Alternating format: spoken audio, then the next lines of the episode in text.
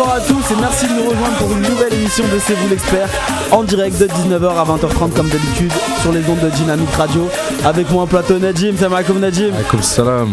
Baya, comment ça va Baya? Alaikum salam tout le monde. Nazim. Salam alaikum te faire. Salam Et Marwan. Marwan, réveille-toi Marwan. Salam alaikum. Yous bien évidemment qui va s'occuper de tout. Et on a un programme très chargé aujourd'hui. On, on va parler de, de plein de choses et on aura en invité Yazid Ouahib, le journaliste d'El Watan, donc éminent journaliste qu'on aura avec nous. Mais avant tout, on va commencer par le focus Fennec, comme d'habitude. Et on va commencer en évoquant un jeune latéral gauche qui va bientôt signer peut-être en France. Il va d'abord, d'abord devoir faire un, un essai à Angers. N'est-ce pas Nazim? Oui, euh, salam alaikum. Donc effectivement, je vou- voulais parler de Redouane Cherifi, euh, le latéral gauche de Belabès qui peut jouer également milieu gauche. Euh, donc c'est une révélation euh, depuis l'année, la saison dernière au fait. hein. Sauf que cette année, il a été plus mis en avant parce que Belabès fait un parcours exceptionnel avec une deuxième place euh, pour l'instant en championnat. Et c'est une équipe qui tourne très très bien. Donc c'est un joueur à la base qui n'était pas connu hein, avant son arrivée à l'Académie FAF. Ensuite il a basculé par le Cap Batna pendant une saison en Ligue 2 où il a pu fendre un peu les armes et voilà. En plus il a été repéré par Belabès. Et euh, là, depuis deux saisons, ça devient une pièce maîtresse de, l'échiquier de Sherif El Ouazzani, qui, avec, euh, qui a su justement capitaliser sur ses qualités de latéral et en même temps de polyvalent côté gauche, ailier gauche, pour pouvoir euh, justement miser sur lui. Alors, la Gazette du Fennec s'est emparée de l'exclusivité il y a quelques jours, justement en annonçant euh, ses contacts avec le SCO d'Angers, euh, qui est présidé donc, par un Algérien, comme on le sait tous. voilà, donc bon, je pense que ça aide quelque part, parce que c'est grâce à ça aussi que, que certains de nos joueurs peuvent partir à l'étranger parce que malheureusement se pose le problème de la euh, comment te dire de l'image du championnat d'Algérie qui est bien écorné même si on a des, des- des joueurs de qualité parfois qui émergent comme celui de Soudanis, Slimani et j'en passe. Mais voilà, moi je dis que ça peut être une bonne pioche. Bon, là il est appelé à faire des essais, je crois, à mi-avril. Oui. Mais comme Belabès va jouer une demi-finale de Coupe d'Algérie euh, face au CRB euh, justement pendant le, euh, vers le 14 ou 15 avril, à mon avis ça va être difficile, surtout s'ils vont en finale. Mais bon, je pense qu'il va quand même être libéré pour quelques jours histoire de faire les essais. Et on lui souhaite, Inch'Allah, bon courage. Et puis surtout, ben, bravo à la Gazette qui a joué le rôle de, son rôle justement de promouvoir ce joueur-là. Merci. Et voilà, et grâce à ça, justement, le joueur maintenant est connu auprès de, de beaucoup de téléspectateurs algériens. Et puis maintenant, on souhaite surtout qu'il soit, euh, Inch'Allah, mis en avant davantage et qu'il puisse réussir, réussir à décrocher un contrat professionnel. Qu'est-ce qu'il en pense Baya, le spécialiste du championnat algérien? Bah moi ce joueur-là, je l'ai, en fait on, on m'en a parlé, mais là je viens de savoir c'est qui parce que c'est celui-là que c'est euh, Non, Baya, Baya, il est pas spécialiste du, du championnat local, il est, il est spécialiste du joueur local. Ouais. Il y a une grosse différence. Juste, juste pour info, il a 24 ans hein, quand même. non il était connu, c'était celui-là qui avait fait la Cannes 2013, mais il était sur le banc. Il avait fait avec euh, Oui. Nobilo. Nobilo, ouais. Voilà, et moi je l'avais euh, Ah, zappé et il est revenu. Mhm. Et euh, sinon pour moi le meilleur arrière gauche c'est comment il s'appelle? Nassar. C'est non Houari euh, de la GSK. Farhani. Farhani c'est lui le meilleur, mais le problème, euh, on va dire euh, ces deux ans où il avait sa chance, il y avait Monsieur Raoura, donc il a il a pas joué, et là c'est l'autre. Peut-être qu'aussi que Farhani, on l'a vu jouer aussi aux, aux Jeux Olympiques, Farhani a quand même des soucis défensifs. C'est un très bon. Il a des Il a fait un, il a fait un, il a- des non, mais il a apports fait mais problème, il a, fait un très beau tournoi. Il a fait un très beau tournoi Oui. et où il s'est baladé super rapide avec le but où il fait le double sombrero là où tout le public brésilien est étonné et il ramène le but de c'est qui avait marqué Non, il a fait, il a fait une, Voilà. bonne chose, mais je veux dire. non, lui son a- problème c'est quoi? C'est qu'il devait jouer normalement au Nigeria. Mhm. Ça veut dire s'il y avait une justice, c'était lui qui jouait, mais Raoura, je pense, il a dit à Raoula même, il te man- même si te manque deux jambes, tu joues. Bah, c'est vrai, c'est une vérité. Ces deux ans ils sont passés, maintenant ça y est, ils sont, c'est- ça a été une injustice. Et maintenant lui, j'espère que voilà, qu'il qu'il y aura quelque quelque chose, quelqu'un d'autre euh, pour s'occuper de, de, de Marouane. T'as un avis sur la question? Euh, ouais, j'ai un avis sur la question. Euh, bon, déjà pour être honnête et, et assez transparent, cette semaine on a joué un petit quiz entre nous. Euh, on, on a essayé de répertorier les bons latéraux gauche du Avant championnat la- algérien. l'apparition du, du papier en question. Avant, exactement, avant l'apparition du papier en question, parce qu'on a eu vent de, des, des exactement, des pourparlers qu'il y avait entre un joueur algérien évoluant dans le championnat d'Algérie au poste de latéral gauche avec le club professionnel de Ligue 1 d'Angers. Et, euh, et du coup, euh, c'est vrai qu'on a cité peut-être une dizaine de noms avant de penser à lui, euh, parce que c'est vrai que c'était pas un nom qui nous revenait forcément automatiquement et naturellement euh, tout de suite à l'esprit. Donc on a tous pensé à Farhani, on a même pensé à Ben Moussa qui a plus de 30 ans, mais Non, une petite dédi- s'il vous plaît, une petite dédicace à Farid parce qu'il me l'a envoyé il y a 6 mois en, En en vidéo. vidéo. Farid, il se reconnaîtra. Il m'a envoyé il y a 6 mois, j'ai retrouvé le texto et il me dit Regarde cet arrière gauche. Voilà, et c'était Redouane Cherifi. Et euh, je l'avais dit dans le quiz. Voilà quoi, c'était pour dire, il y en a qui, ceux qui le voyaient, c'était vraiment ceux qui, le, qui suivent vraiment le championnat. Mais en, Voilà. mais en tout cas, simplement pour, euh, pour, pour conclure euh, assez rapidement, c'est. Voilà, c'est pas un joueur forcément qui était connu du grand public. Euh, effectivement, grâce à la Gazette cette semaine, on a pu euh, le mettre un peu en lumière. Donc, euh, ce qui est voilà que, que, que, que justice, on va dire. Et, euh, et sinon, euh, bah moi, la seule chose que je déplore, c'est que malheureusement, il doit passer par la case essai, comme Mhm. d'habitude. À chaque fois qu'un joueur euh, algérien doit signer en Europe, malheureusement, il est toujours contraint par, euh, par cet exercice qui est, voilà, qui est compliqué, parce que voilà, on a tous passé des entretiens d'embauche dans notre vie, et on sait très bien qu'il y a des champions du monde des entretiens d'embauche, et il y a des champions du monde euh, de, de- et opérationnels euh, au niveau boulot. Et, euh, et des fois, l'un va, sans l'autre. Donc, euh, donc voilà, vous avez tous eu des collègues qui étaient pas forcément très euh, compétents, mais qui ont bien réussi leur entretien. Et, du coup, une fois qu'ils se sont retrouvés en situation, n'étaient pas forcément compétents. Et donc là, et pareil, des gens qui sont très compétents, qui perdent leurs moyens quand ils sont soumis à une batterie de tests. Donc la seule chose que je déplore un petit peu, c'est pourquoi le joueur algérien doit toujours être soumis à cette contrainte. On, se souvient qu'il y a quelques années, Achiou, malheureusement, qui avait un énorme potentiel et qui pouvait embrasser, embrasser une carrière en Europe. Euh, Metref. Il a quand même joué six mois à Dijon, donc il a pu, Mais- il a, voilà, il a quand même pu euh, se montrer. Mais par contre, Achiou, voilà, qui devait signer à Lorient, on lui a imposé, alors qu'il était international algérien, on lui a imposé des, y avait un but de des légende. essais avec un but de légende euh, entre autres et, euh, et donc voilà donc euh, moi voilà c'est surtout ça sur quoi je voulais euh, accentuer et j'espère que les mentalités vont évoluer J'ajouterais juste une chose, tout faire par rapport à tout ça, c'est que Belabès bénéficie quand même d'une médiatisation beaucoup moins importante que certains clubs, notamment dans la presse, comme la JSK, le MCA ou l'USMA. Faut pas se voiler la face. Belabès, c'est pas très, on parle, on n'en parle pas beaucoup dans la presse, et pourtant c'est une équipe qui joue un super football, peut-être un des meilleurs avec Relizane actuellement dans le championnat d'Algérie. Et sincèrement, je pense que ça Championnat mériterait, de Ligue 1. oui, ça mériterait un meilleur euh, coup de projecteur Ils sont en demi. Voilà. Euh, de Coupe d'Algérie. Oui, bien sûr, ouais, tout à fait, face au CRB. On va rester dans, dans la rubrique un peu jeune talent avec, avec toi, Najim, et tu vas nous parler d'un d'un jeune joueur de l'Atlético qui, a été, euh, qui a été récemment pardon, euh, convoqué avec Simeone dans le groupe pro. Exactement, Zakaria Boulahia. Et c'est pour ça qu'on parle de lui euh, cette semaine. C'est parce qu'enfin, il a été appelé avec euh, le groupe euh, pro. Mhm. Euh, c'est une première pour lui. Il est très jeune. Donc euh, c'est comme une récompense euh, vu la saison qu'il fait avec euh, l'équipe réserve et l'équipe des jeunes. Donc c'est juste pour lui faire un petit peu de lumière. Donc il est assez jeune, on va pas encore juger ses prestations malgré qu'il en ait pas encore Il fait. a 19 ans. Ouais, il a, il a 19 ans et en Espagne, ça, vu que les, les équipes 2, souvent, elles sont en deuxième division, c'est pas comme en France, elles sont en CFA et tout. C'est un très, en équipe 2, on joue un très haut niveau quand même. Et euh, lui, euh, pour l'instant, il marque beaucoup de buts, il fait des bons matchs, il a été récompensé, euh, on l'a appelé. Il est formé en France, je crois, non? À Lyon ou Marseille, non? Non, non, non. Natif de Ain Temouchen, il, Il- a 13 exactement, buts il- en 26 en Il, 26 il est né en 25. Algérie, il a grandi jusqu'à l'âge de 10 ans, je crois, c'est ça, si mes informations sont bonnes. Et après, il est parti en Espagne, il a été formé en Espagne dans des petits clubs et petit à petit s'est fait euh, connaître et on l'a, les gens l'ont suivi. Il a, il a intégré euh, le centre de formation de l'Atlético. Mhm. Et pour l'instant, bah, on va rester euh, en mode euh, surveillance, on va regarder euh, petit à petit cette fin de va lui saison et la temps. saison prochaine. Exactement, on va voir qu'est-ce qu'il vaut réellement, s'il va progresser. Pour l'instant, il va à l'entraînement, il est avec des mecs comme Griezmann et Gamero. C'est du- Voilà, c'est du très haut niveau, donc euh, faut juste être patient avec C'est un lui. Algérien d'Espagne. hein. Torres hein Torres hein. Torres aussi, oui, j'ai oublié Non, Torres. Inch'Allah, il est non, non, c'est moi, du je très haut mais niveau l'entraînement. c'est- bien pour la formation du coup. Exactement, ça pour va, lui. ça oui. va accélérer sa formation. Exactement. Et puis on, on- on sait aussi que les clubs espagnols sont friands des prêts. Oui, c'est vrai, c'est vrai. Ils peuvent le prêter prochaine, à, Las Palmas ou une équipe comme ça qui, qui joue un bon football. Avoir du temps de jeu. Et marquer 12 buts, 15 buts, 20 buts dans une saison et se faire remarquer comme ça. bah, C'est tout ce on qu'on lui souhaite. On lui souhaite beaucoup de réussite. Vous avez un commentaire à faire dessus euh, autour de Euh, moi? ouais moi je veux bien je veux bien apporter un- quelques quelques informations supplémentaires c'est vrai que bon c'est un joueur que pareil hein, encore une fois je vais être honnête et, et assez transparent euh, que je connaissais pas du tout par Mhm. contre, voilà, depuis, euh, depuis euh, son éclosion cette année et surtout bah, sa première convocation en équipe première, je me suis un peu renseigné sur le joueur. Donc, effectivement, c'est un joueur qui est très combatif, euh, qui est plutôt bon finisseur. Euh, donc, c'est un joueur qui est complètement adapté à la philosophie euh, prônée par son entraîneur Diego Simeone.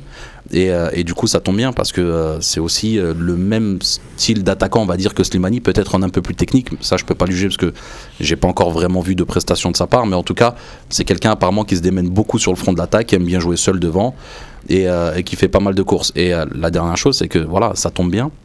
euh, parce que apparemment le prochain sélectionneur, mais on va en parler un peu plus tard, sera d'origine Espagnol. espagnole. Si, et, euh, senior. et, et- et donc voilà, ce sera un joueur qui sera forcément suivi et qui sera peut-être déjà prêt Ouais. euh, à pouvoir euh, intégrer un effectif qui faire va le traducteur aussi. faire le traducteur, mais plus que ça, euh, intégrer un effectif qui, euh, qui, qui, qui jouera avec une philosophie espagnole. Donc pour lui, ce sera plus simple. Et, euh, et la dernière chose que je voulais dire, c'est que Ainte Mouchent, j'ai l'impression qu'ils sortent beaucoup de joueurs. hein, Parce que, parce que Saïd Benrama, qui est à Nice, pareil, il est d'Ainte Na- Mouchent. Najib Et, Amari. et en plus, ils sont nés à chaque Et fois au Nabil. Bentaleb aussi, non? Il est de Euh, Tmouchen, je crois, son père. hein. D'accord, Enfin, non, mais en tout cas, eux, ils sont nés là-bas, ils ont fait quelques années, ils sont arrivés en Europe et tout de suite, ils ils sont sont sur le banc à Mais l'Atlético. nous, nous euh, le, le- le petit, le petit Boulahia, la Gazette du Fennec, a- est rentré en contact avec lui l'année dernière. On a pu un peu se- s'entretenir avec lui. Bon, il s'avère qu'il n'était pas autorisé à, à faire d'interview par l'Atlético Madrid. C'est normal, on couvre les jeunes pousses et on couvre les, les pépites pour pas, pour pas qu'elles se fassent trop remarquer. Et, euh, et en fait, euh, c'est un joueur qui venait de, de, de l'Hurricane Valencia. Il, il parle arabe.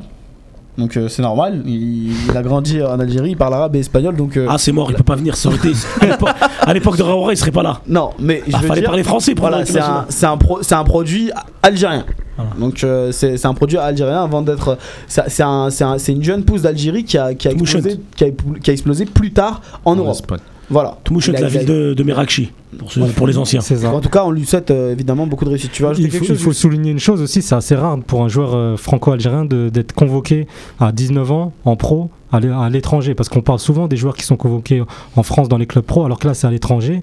Il y en a eu pas mal, des jeunes joueurs formés euh, par exemple en Allemagne, en Italie, en Espagne. Il y avait, je me souviens, celui qui était à l'Athletic Bilbao, Yanis Rahmani, il y a Mm. quelques années, qui a jamais fait de gros pro. Là, il est en troisième division espagnole. Actuellement, il y a Belkhir qui est à l'Inter, qui joue euh, à la Primavera chez les jeunes. On espère qu'il sera convoqué en pro plus tard. Donc voilà, là, c'est, on peut dire une première pour un franco, pour un franco, pardon, pour un Algérien, Hispano-algérien. Hispano-algérien. le lapsus. Ah, le lapsus, euh, pour un Algérien pur de, de- On a d'être tellement pris l'habitude euh, avec Raoura. ah ouais, voilà, Pour- d'être convoqué en pro dans un club à l'étranger, quoi.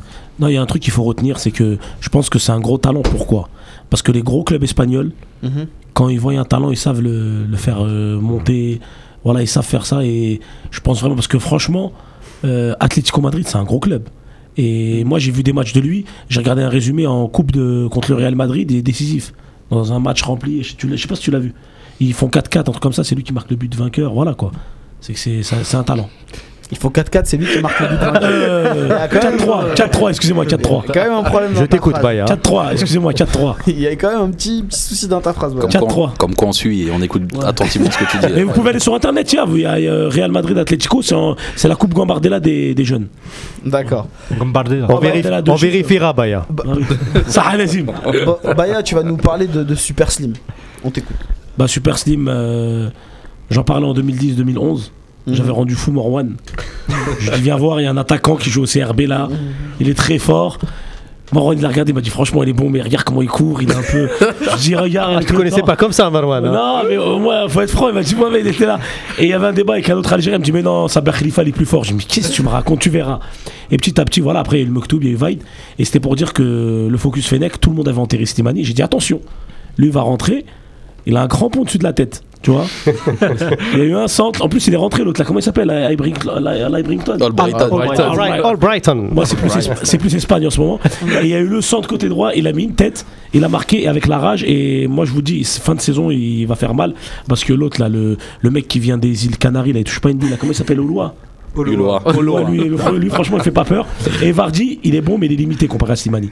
Voilà. D'accord, donc c'est juste pour Et- dire que Slimani fera une bonne saison à la fin. Voilà, et il va marquer en Zambie un double, Inch'Allah, et confiance. Inch'Allah. Il est très euh, optimiste en ce moment. Bah oui, ça, bah Mais ça, c'est que néfaste le, chez lui. le dictateur Aouara est parti. C'est que il y a la démocratie maintenant. Parce qu'il a d'autres phases où pendant des semaines et des semaines, il va dire c'est fini, Non. faut plus me parler du foot. Non, non, non, non. J'ai dit si Raoura part, ça va changer. Là, ça va changer. Inch'Allah.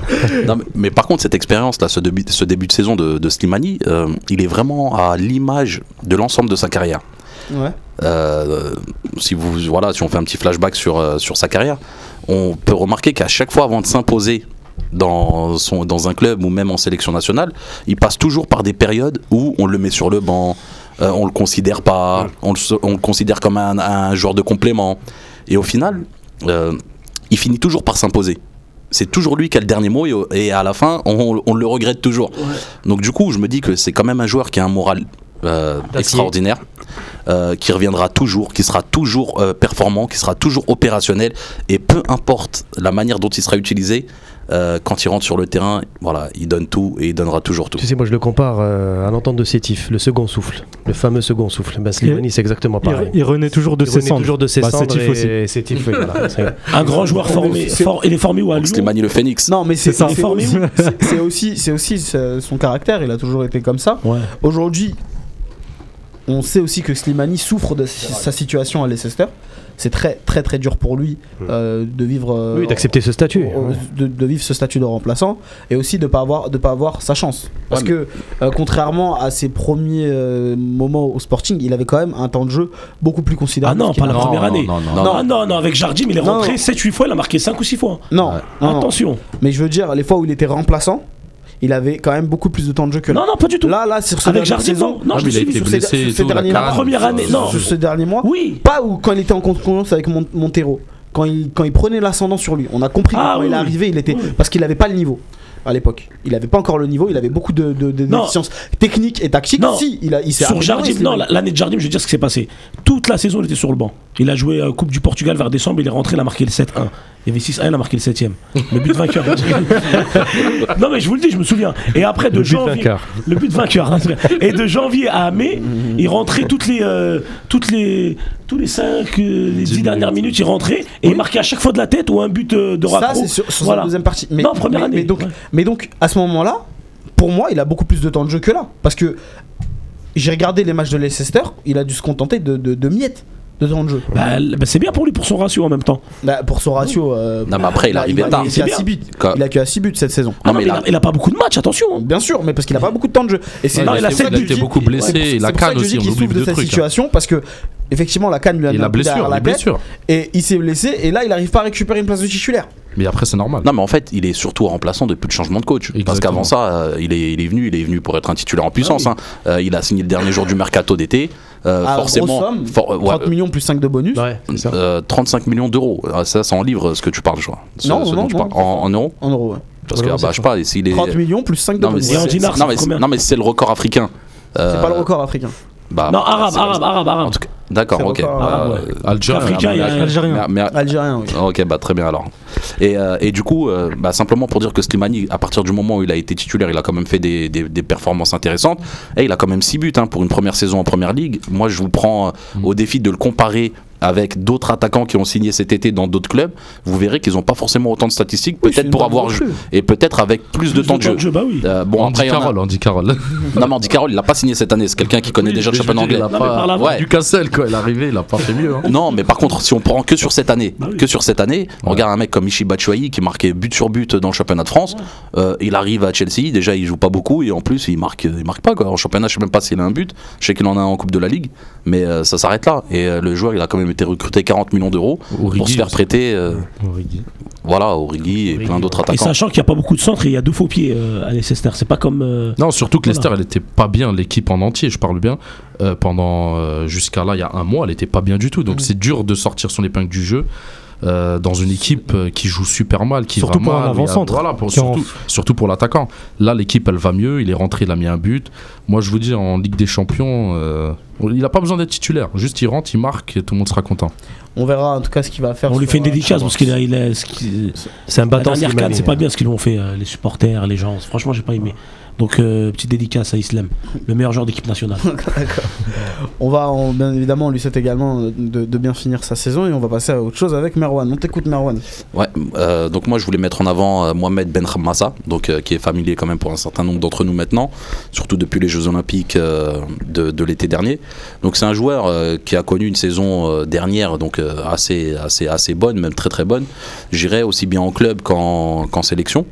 Donc en club, euh, c'est quand même une finale de Ligue des Champions, c'est un titre de, champion d'Algérie, euh, titulaire indiscutable, un certain nombre de matchs, il n'avait que 21 ans, 22 ans.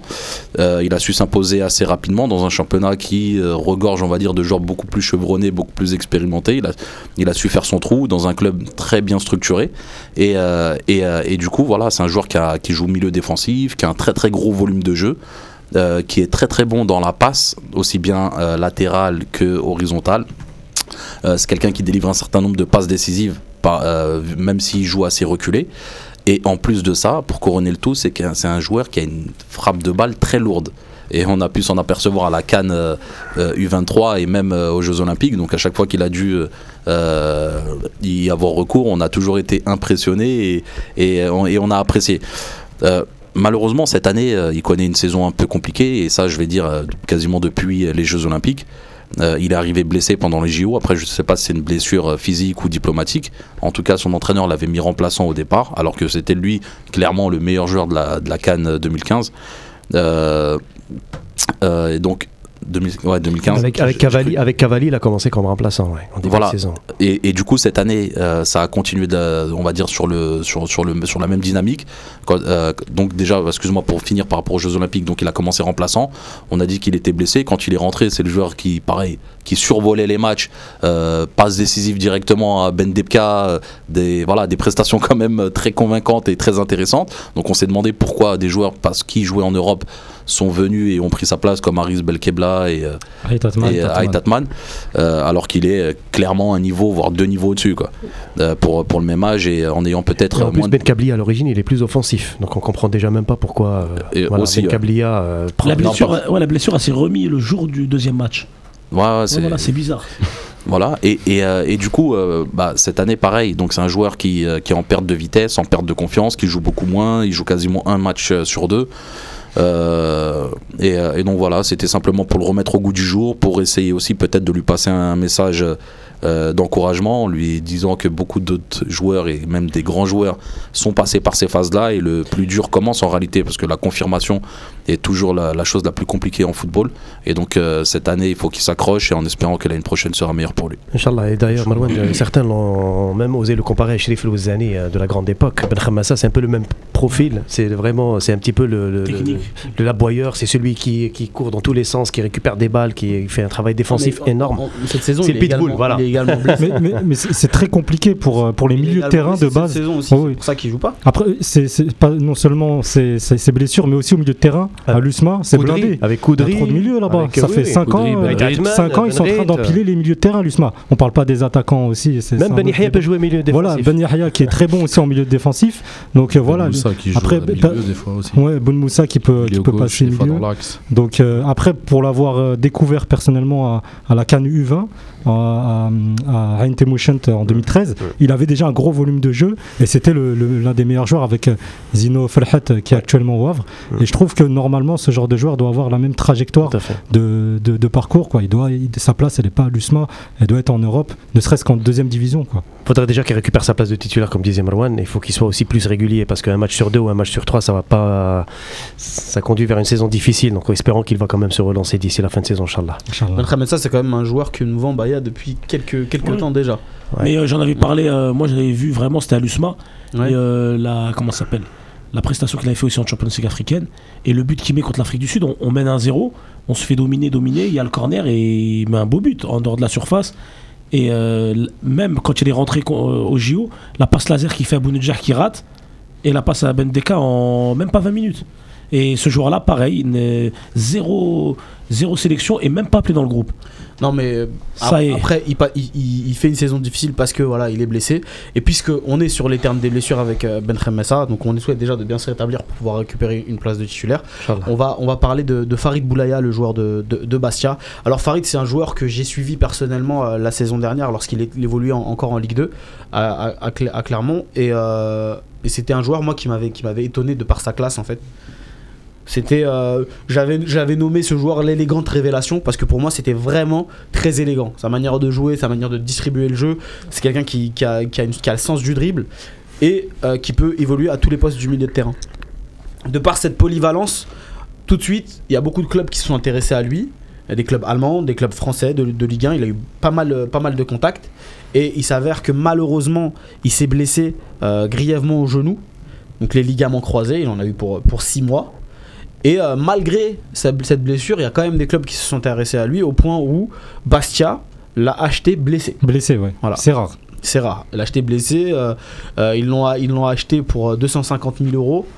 Euh, il me semble, euh, si j'a- j'avais Oui, j'avais oui, les chiffres, ça. mais je les ai plus, mais 250 000 euros plus des bonus, et il a signé euh, pour environ 4 ans. Le souci maintenant, c'est que euh, Boulaya devait revenir en novembre, pour avoir discuté avec le joueur. Il, devait revenir en novembre, mais il, a essayé de prolonger la chose pour revenir bien. Il ne voulait pas revenir blessé, il voulait revenir au top de sa forme. Et novembre, déjà, c'était poussé, parce que de base, on avait dit qu'il allait revenir en octobre. Donc en novembre, il revient pas, il revient finalement en janvier. Il commence à jouer avec euh, la réserve euh, euh, tranquillement. Et en fait, il s'avère que lorsqu'il revient dans le groupe avec Bastia, premier match titulaire, il joue contre Guingamp et il se blesse au bout de 10 minutes. Et depuis, euh, bah, il récupère pas. Et là, Bastia fait une, fait une saison terrible parce que ils vont sans doute, peut-être, on sait pas, mais pour l'instant ils sont lanterne rouge, ils vont sans doute descendre en Ligue 2. C'est bien parti pour en tout cas. Et j'ai eu un peu peur que ça, ça, ça, ça freine la, la, la, progression de ce joueur. Voilà, la progression de ce joueur qui jusqu'à présent avait montré de très belles choses. Il jouait avec Cahuzac, c'est ça Et euh, voilà. Oui, Carton rouge. oui Yous. Ouais, bah, bah, pour, de- pour euh, appuyer ton, ton discours sur, euh, sur Farid Boulaya, bah, c'est- personnellement, encore, c'est un joueur que j'ai vu à Nice en 2013. Euh, C'était un talent pur, talent brut. À l'époque, il était à Istres, il me semble. Et euh, vraiment, euh, Nobilo il n'avait pas, bon, il n'avait pas continué à, à poursuivre l'aventure avec lui parce qu'il trouvait un petit peu trop dribbleur. Ouais, trop technique, ça, je Trop me souviens de qui technique. tu parles. Et, et Ouais. voilà, on l'avait vu, Baya aussi était avec moi. Vraiment, il était vraiment exceptionnel ce Baya, joueur. mais voilà. il est partout. hein. il est partout. quoi. Non, je Mais me moi, j'ai une autre, une version de cette histoire. Pour avoir parlé avec le joueur, c'est une histoire de passeport. C'est toujours une histoire de papier. Oh, de non. en fait, c'est une Nobilo, histoire de passeport. Nobilo, Nobilo, Nobilo- non, ce qu'il a fait Nobilo, c'est qu'en fait, il l'a vu dribbler, il passait vraiment et tout, il était bon. Maintenant, il vient de me faire rappeler c'est qui. Et quand on est parti voir Nobilo, il a dit Vous l'aimez Il lui a dit Ah, ça, en Algérie, on a plein. en parlant des dribbleurs. C'était pas, c'était pas il vraiment est ce qu'il que- voulait. Mais il est, mais il est pas que dribbleur. Ah oui, non, Non, c'est clair. C'est un organisateur. euh, Non, Boulaya. là, là, il Il a vient une bonne jeu. longue, passe court. Oui, oui, aujourd'hui, il a énormément progressé. Là, il vient de me faire rappeler c'est qui, mais c'est vraiment. euh, c'était un bon joueur. Mais Nobilo avait jugé qu'il y, a- qu'il y avait beaucoup de dribbleurs en Algérie et que c'était pas ce profil qu'il cherchait pour. Euh, pour la canne des vétérans, parce que c'était une canne des vétérans, il y avait le Ghana, le Nigeria, ils avaient tout- C'est la vérité. Après, ça, ça a été un mal pour un bien aussi pour lui, de ne pas participer peut-être à cette Il a le CAN. corps de ton nom. Il a, il pu, il a, il, il a- il a pu signer euh, plus tard un contrat professionnel Ouais. à Clermont et puis s'imposer. Malheureusement, sa blessure, bon voilà, c'est le Mouktoub. Est-ce que, est que vous pensez qu'il pourra revenir? Parce que j'avoue que j'ai mis quand même des, des- des doutes, plutôt des inquiétudes Inch'Allah. sur le joueur parce que il passe vraiment une saison galère et euh, on sait très bien qu'il est difficile de. C'est quoi comme blessure de- La de deuxième blessure, des ouais, c'est ligaments. quoi C'est encore Ah, le genou la- la- Il me semble que ouais, il a. C'est une a rechute, en fait. ouais, il, a me semble qu'il a rechuté. Ça ouais. va être difficile. Déjà, on voit avec Fekir que le niveau qu'il avait avant sa blessure et après la blessure, Rien à voir. il n'y a rien à voir. Malgré que ça reste un bon joueur, mais avant la blessure, c'est un phénomène. Donc, euh, reste à voir, mais euh, j'espère pour lui qu'il pourra reprendre au moins 90-80% de, de, sa- de ses capacités d'avant la blessure. Ça serait déjà pas mal. Ah, parce que Fekir c'était des plots hein, l'année où il avait pas sa. C'est des plots les joueurs, il est passé comme des plots quand il avait pas sa Non, blessure. Mais moi, mon plus grand regret par rapport à ce joueur, c'est que l'année dernière, il devait participer au JO Ouais, c'est vrai. Ouais. avec, avec l'Algérie. Malheureusement, sa longue blessure euh, l'en a, C'est l'en sa- a empêché. C'est sa blessure qui l'en a empêché. Voilà, et, et ce joueur-là, je suis persuadé qu'il aurait apporté un vrai plus quoi, à la sélection et ça l'aurait même mis euh, en avant pour intégrer ensuite derrière l'équipe euh, l'équipe euh, première. Mhm. Et c'est vrai que ce joueur a un énorme potentiel. Après, moi, ce qui m'étonne un petit peu, c'est que tu vois, il s'est quand même révélé un peu sur le tard. Mhm. Et euh, quand je le vois jouer, j'ai l'impression que. En fait, il joue naturellement, il se prend pas la tête, il n'y a aucun calcul, il joue comme si on jouait au quartier. Mhm. Vraiment, je le vois quand il, quand il driblait l'année dernière en Ligue 2, c'était vraiment devenu trop facile pour lui. C'est un joueur qui est, euh, qui est assez facile euh, techniquement, qui avait plutôt des bonnes stats, mais en plus j'ai l'impression qu'il forçait pas, qu'il pouvait faire beaucoup plus euh, si euh, il, voilà, s'il s'en donnait les moyens. J'ai- pas l'impression que c'est un joueur qui avait un, un- une mentalité de gagneur ou Mhm. c'était vraiment un joueur qui voulait simplement jouer, prendre du plaisir sur le terrain, passer du bon temps. Alors que je suis persuadé qu'il peut encore passer un cap, en tout cas quand il reviendra de blessure, bien évidemment. Inch'Allah. Euh, euh, si, euh, si effectivement il, il adoptait cette, euh, cette attitude. En tout cas, on lui souhaite évidemment un bon rétablissement. Un et, bon rétablissement, et, oui. et- et de bien revenir. Farid, si tu nous écoutes, euh, voilà, bon courage pour la suite de ta carrière. Et on espère que, que tu reviendras à ton meilleur niveau. On va parler maintenant de l'équipe nationale. C'est euh, c'est le sujet préféré de Khadra. chronique. On peut parler en espagnol pour cette séquence On va parler en anglais, Baya. Eh, si tu Lui veux, aussi parle bien l'anglais, hein, c'est tout ce que je voulais dire. Of course. Mais t'es intenable, toi. Bon, on va, on va passer au débat de la rédac et il concerne deux coachs. Vous connaissez leur nom, on en a parlé cette semaine sur la Gazette du Fennec. Juan Carlos Garrido et Juan de Ramos, qui sont les deux Juan. coachs, voilà, qui sont les deux Juan, d'accord, mais qui sont les deux coachs qui sont pressentis pour entraîner l'équipe al- l'équipe algérienne de football. Maintenant, il y a la question, il y a une question qui se pose simple entre les deux, qui est le plus apte à prendre les rênes de la sélection? On en a un qui a une expérience africaine, l'autre non. Qu'est-ce que vous en pensez? Moi, je veux bien me lancer. Hein, si, Ouais, euh, Vas-y, je lance-toi, Marwan. Parce que je vois que les Allez, autres. on là, t'écoute. Ils, On ils- t'écoute. ils bégayent un petit peu. On prépare, on affûte nos armes. Ouais, c'est ce que je vois, c'est ce que je vois. C'est toujours plus facile de passer derrière un nazi. non, mais simplement, moi je pense que sincèrement, on a affaire à deux coachs qui sont totalement différents. On a un coach très expérimenté, donc en la personne de Juan de euh, Ramos, euh, donc très expérimenté avec un prestigieux, avec un prestigieux euh, CV, un prestigieux euh, palmarès, parce qu'il a, il a quand même deux coupes de l'UEFA à son actif. Il a une coupe d'Espagne, une coupe euh, de la Ligue anglaise, donc euh, c'est pas rien. Il a entraîné des clubs assez prestigieux, donc comme le Real Madrid, comme le CSKA Moscou, comme Tottenham. euh, et dernièrement Malaga, et il a même fait une pige à, au Dnipro, donc en Ukraine. Euh, c'est un entraîneur qui euh, a la, la mentalité euh, plutôt défensive.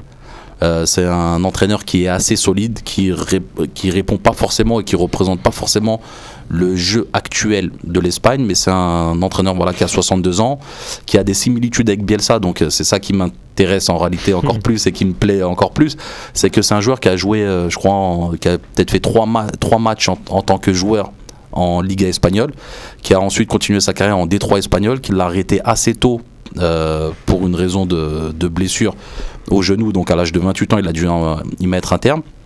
Et, euh, et derrière, en tant que coach, il a quand même eu des résultats assez probants. Il a fait quand même plusieurs années dans, dans, chaque, euh, dans chaque club où il est passé. Et, euh, et voilà, moi, ce que je me dis, c'est que sincèrement, si on arrive à avoir un coach comme lui, euh, ce sera un mélange euh, de Vaid sur le côté euh, rigueur, euh, cartésien, organisationnel et, euh, et, euh, sens euh, tactique. Et euh, également un côté bah, très, euh, très latin avec un, jeu porté vers l'avant euh, qui gicle assez rapidement vers l'avant et, qui apporte constamment le danger dans le camp adverse. Après, on a en face de lui, on a Garrido. Donc Garrido, lui, c'est un entraîneur qui est différent, qui a commencé à entraîner depuis l'âge de 23 ans, qui a actuellement 48 ans. Il a coaché quasiment que des, euh, d'un an donc, dans chaque club où il est passé. Euh, il n'a pas fait plus d'un an euh, dans chaque, dans chaque équipe qu'il a entraîné. Il a entraîné le Villarreal euh, où il, a, il est arrivé cinquième et euh, il est arrivé également en finale de, à l'époque ça s'appelait la Coupe de l'UEFA. Demi, demi. Demi Contre Porto, ouais. D'accord, autant pour moi, désolé.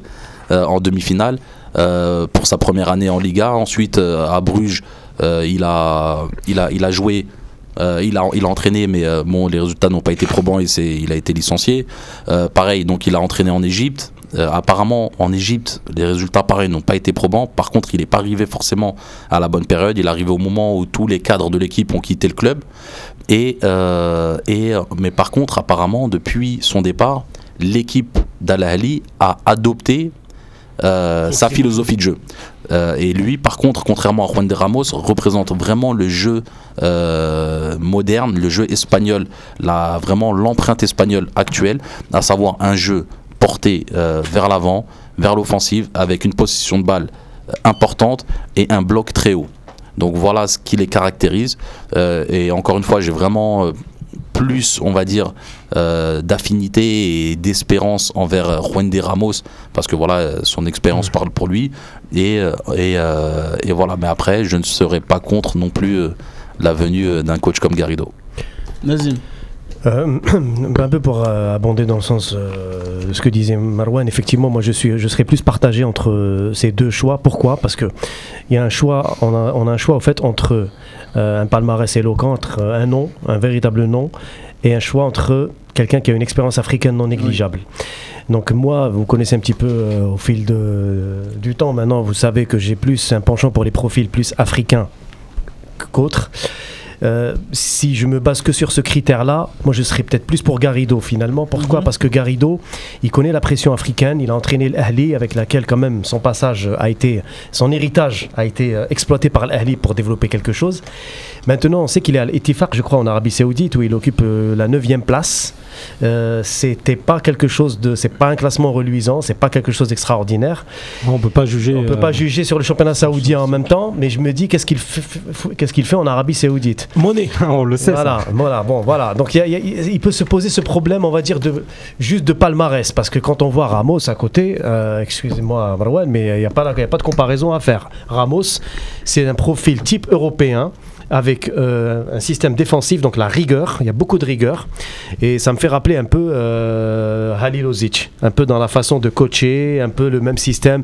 C'est d'abord le bloc défensif, et ensuite on, on bâtit avec ça Ouais. une équipe, un collectif.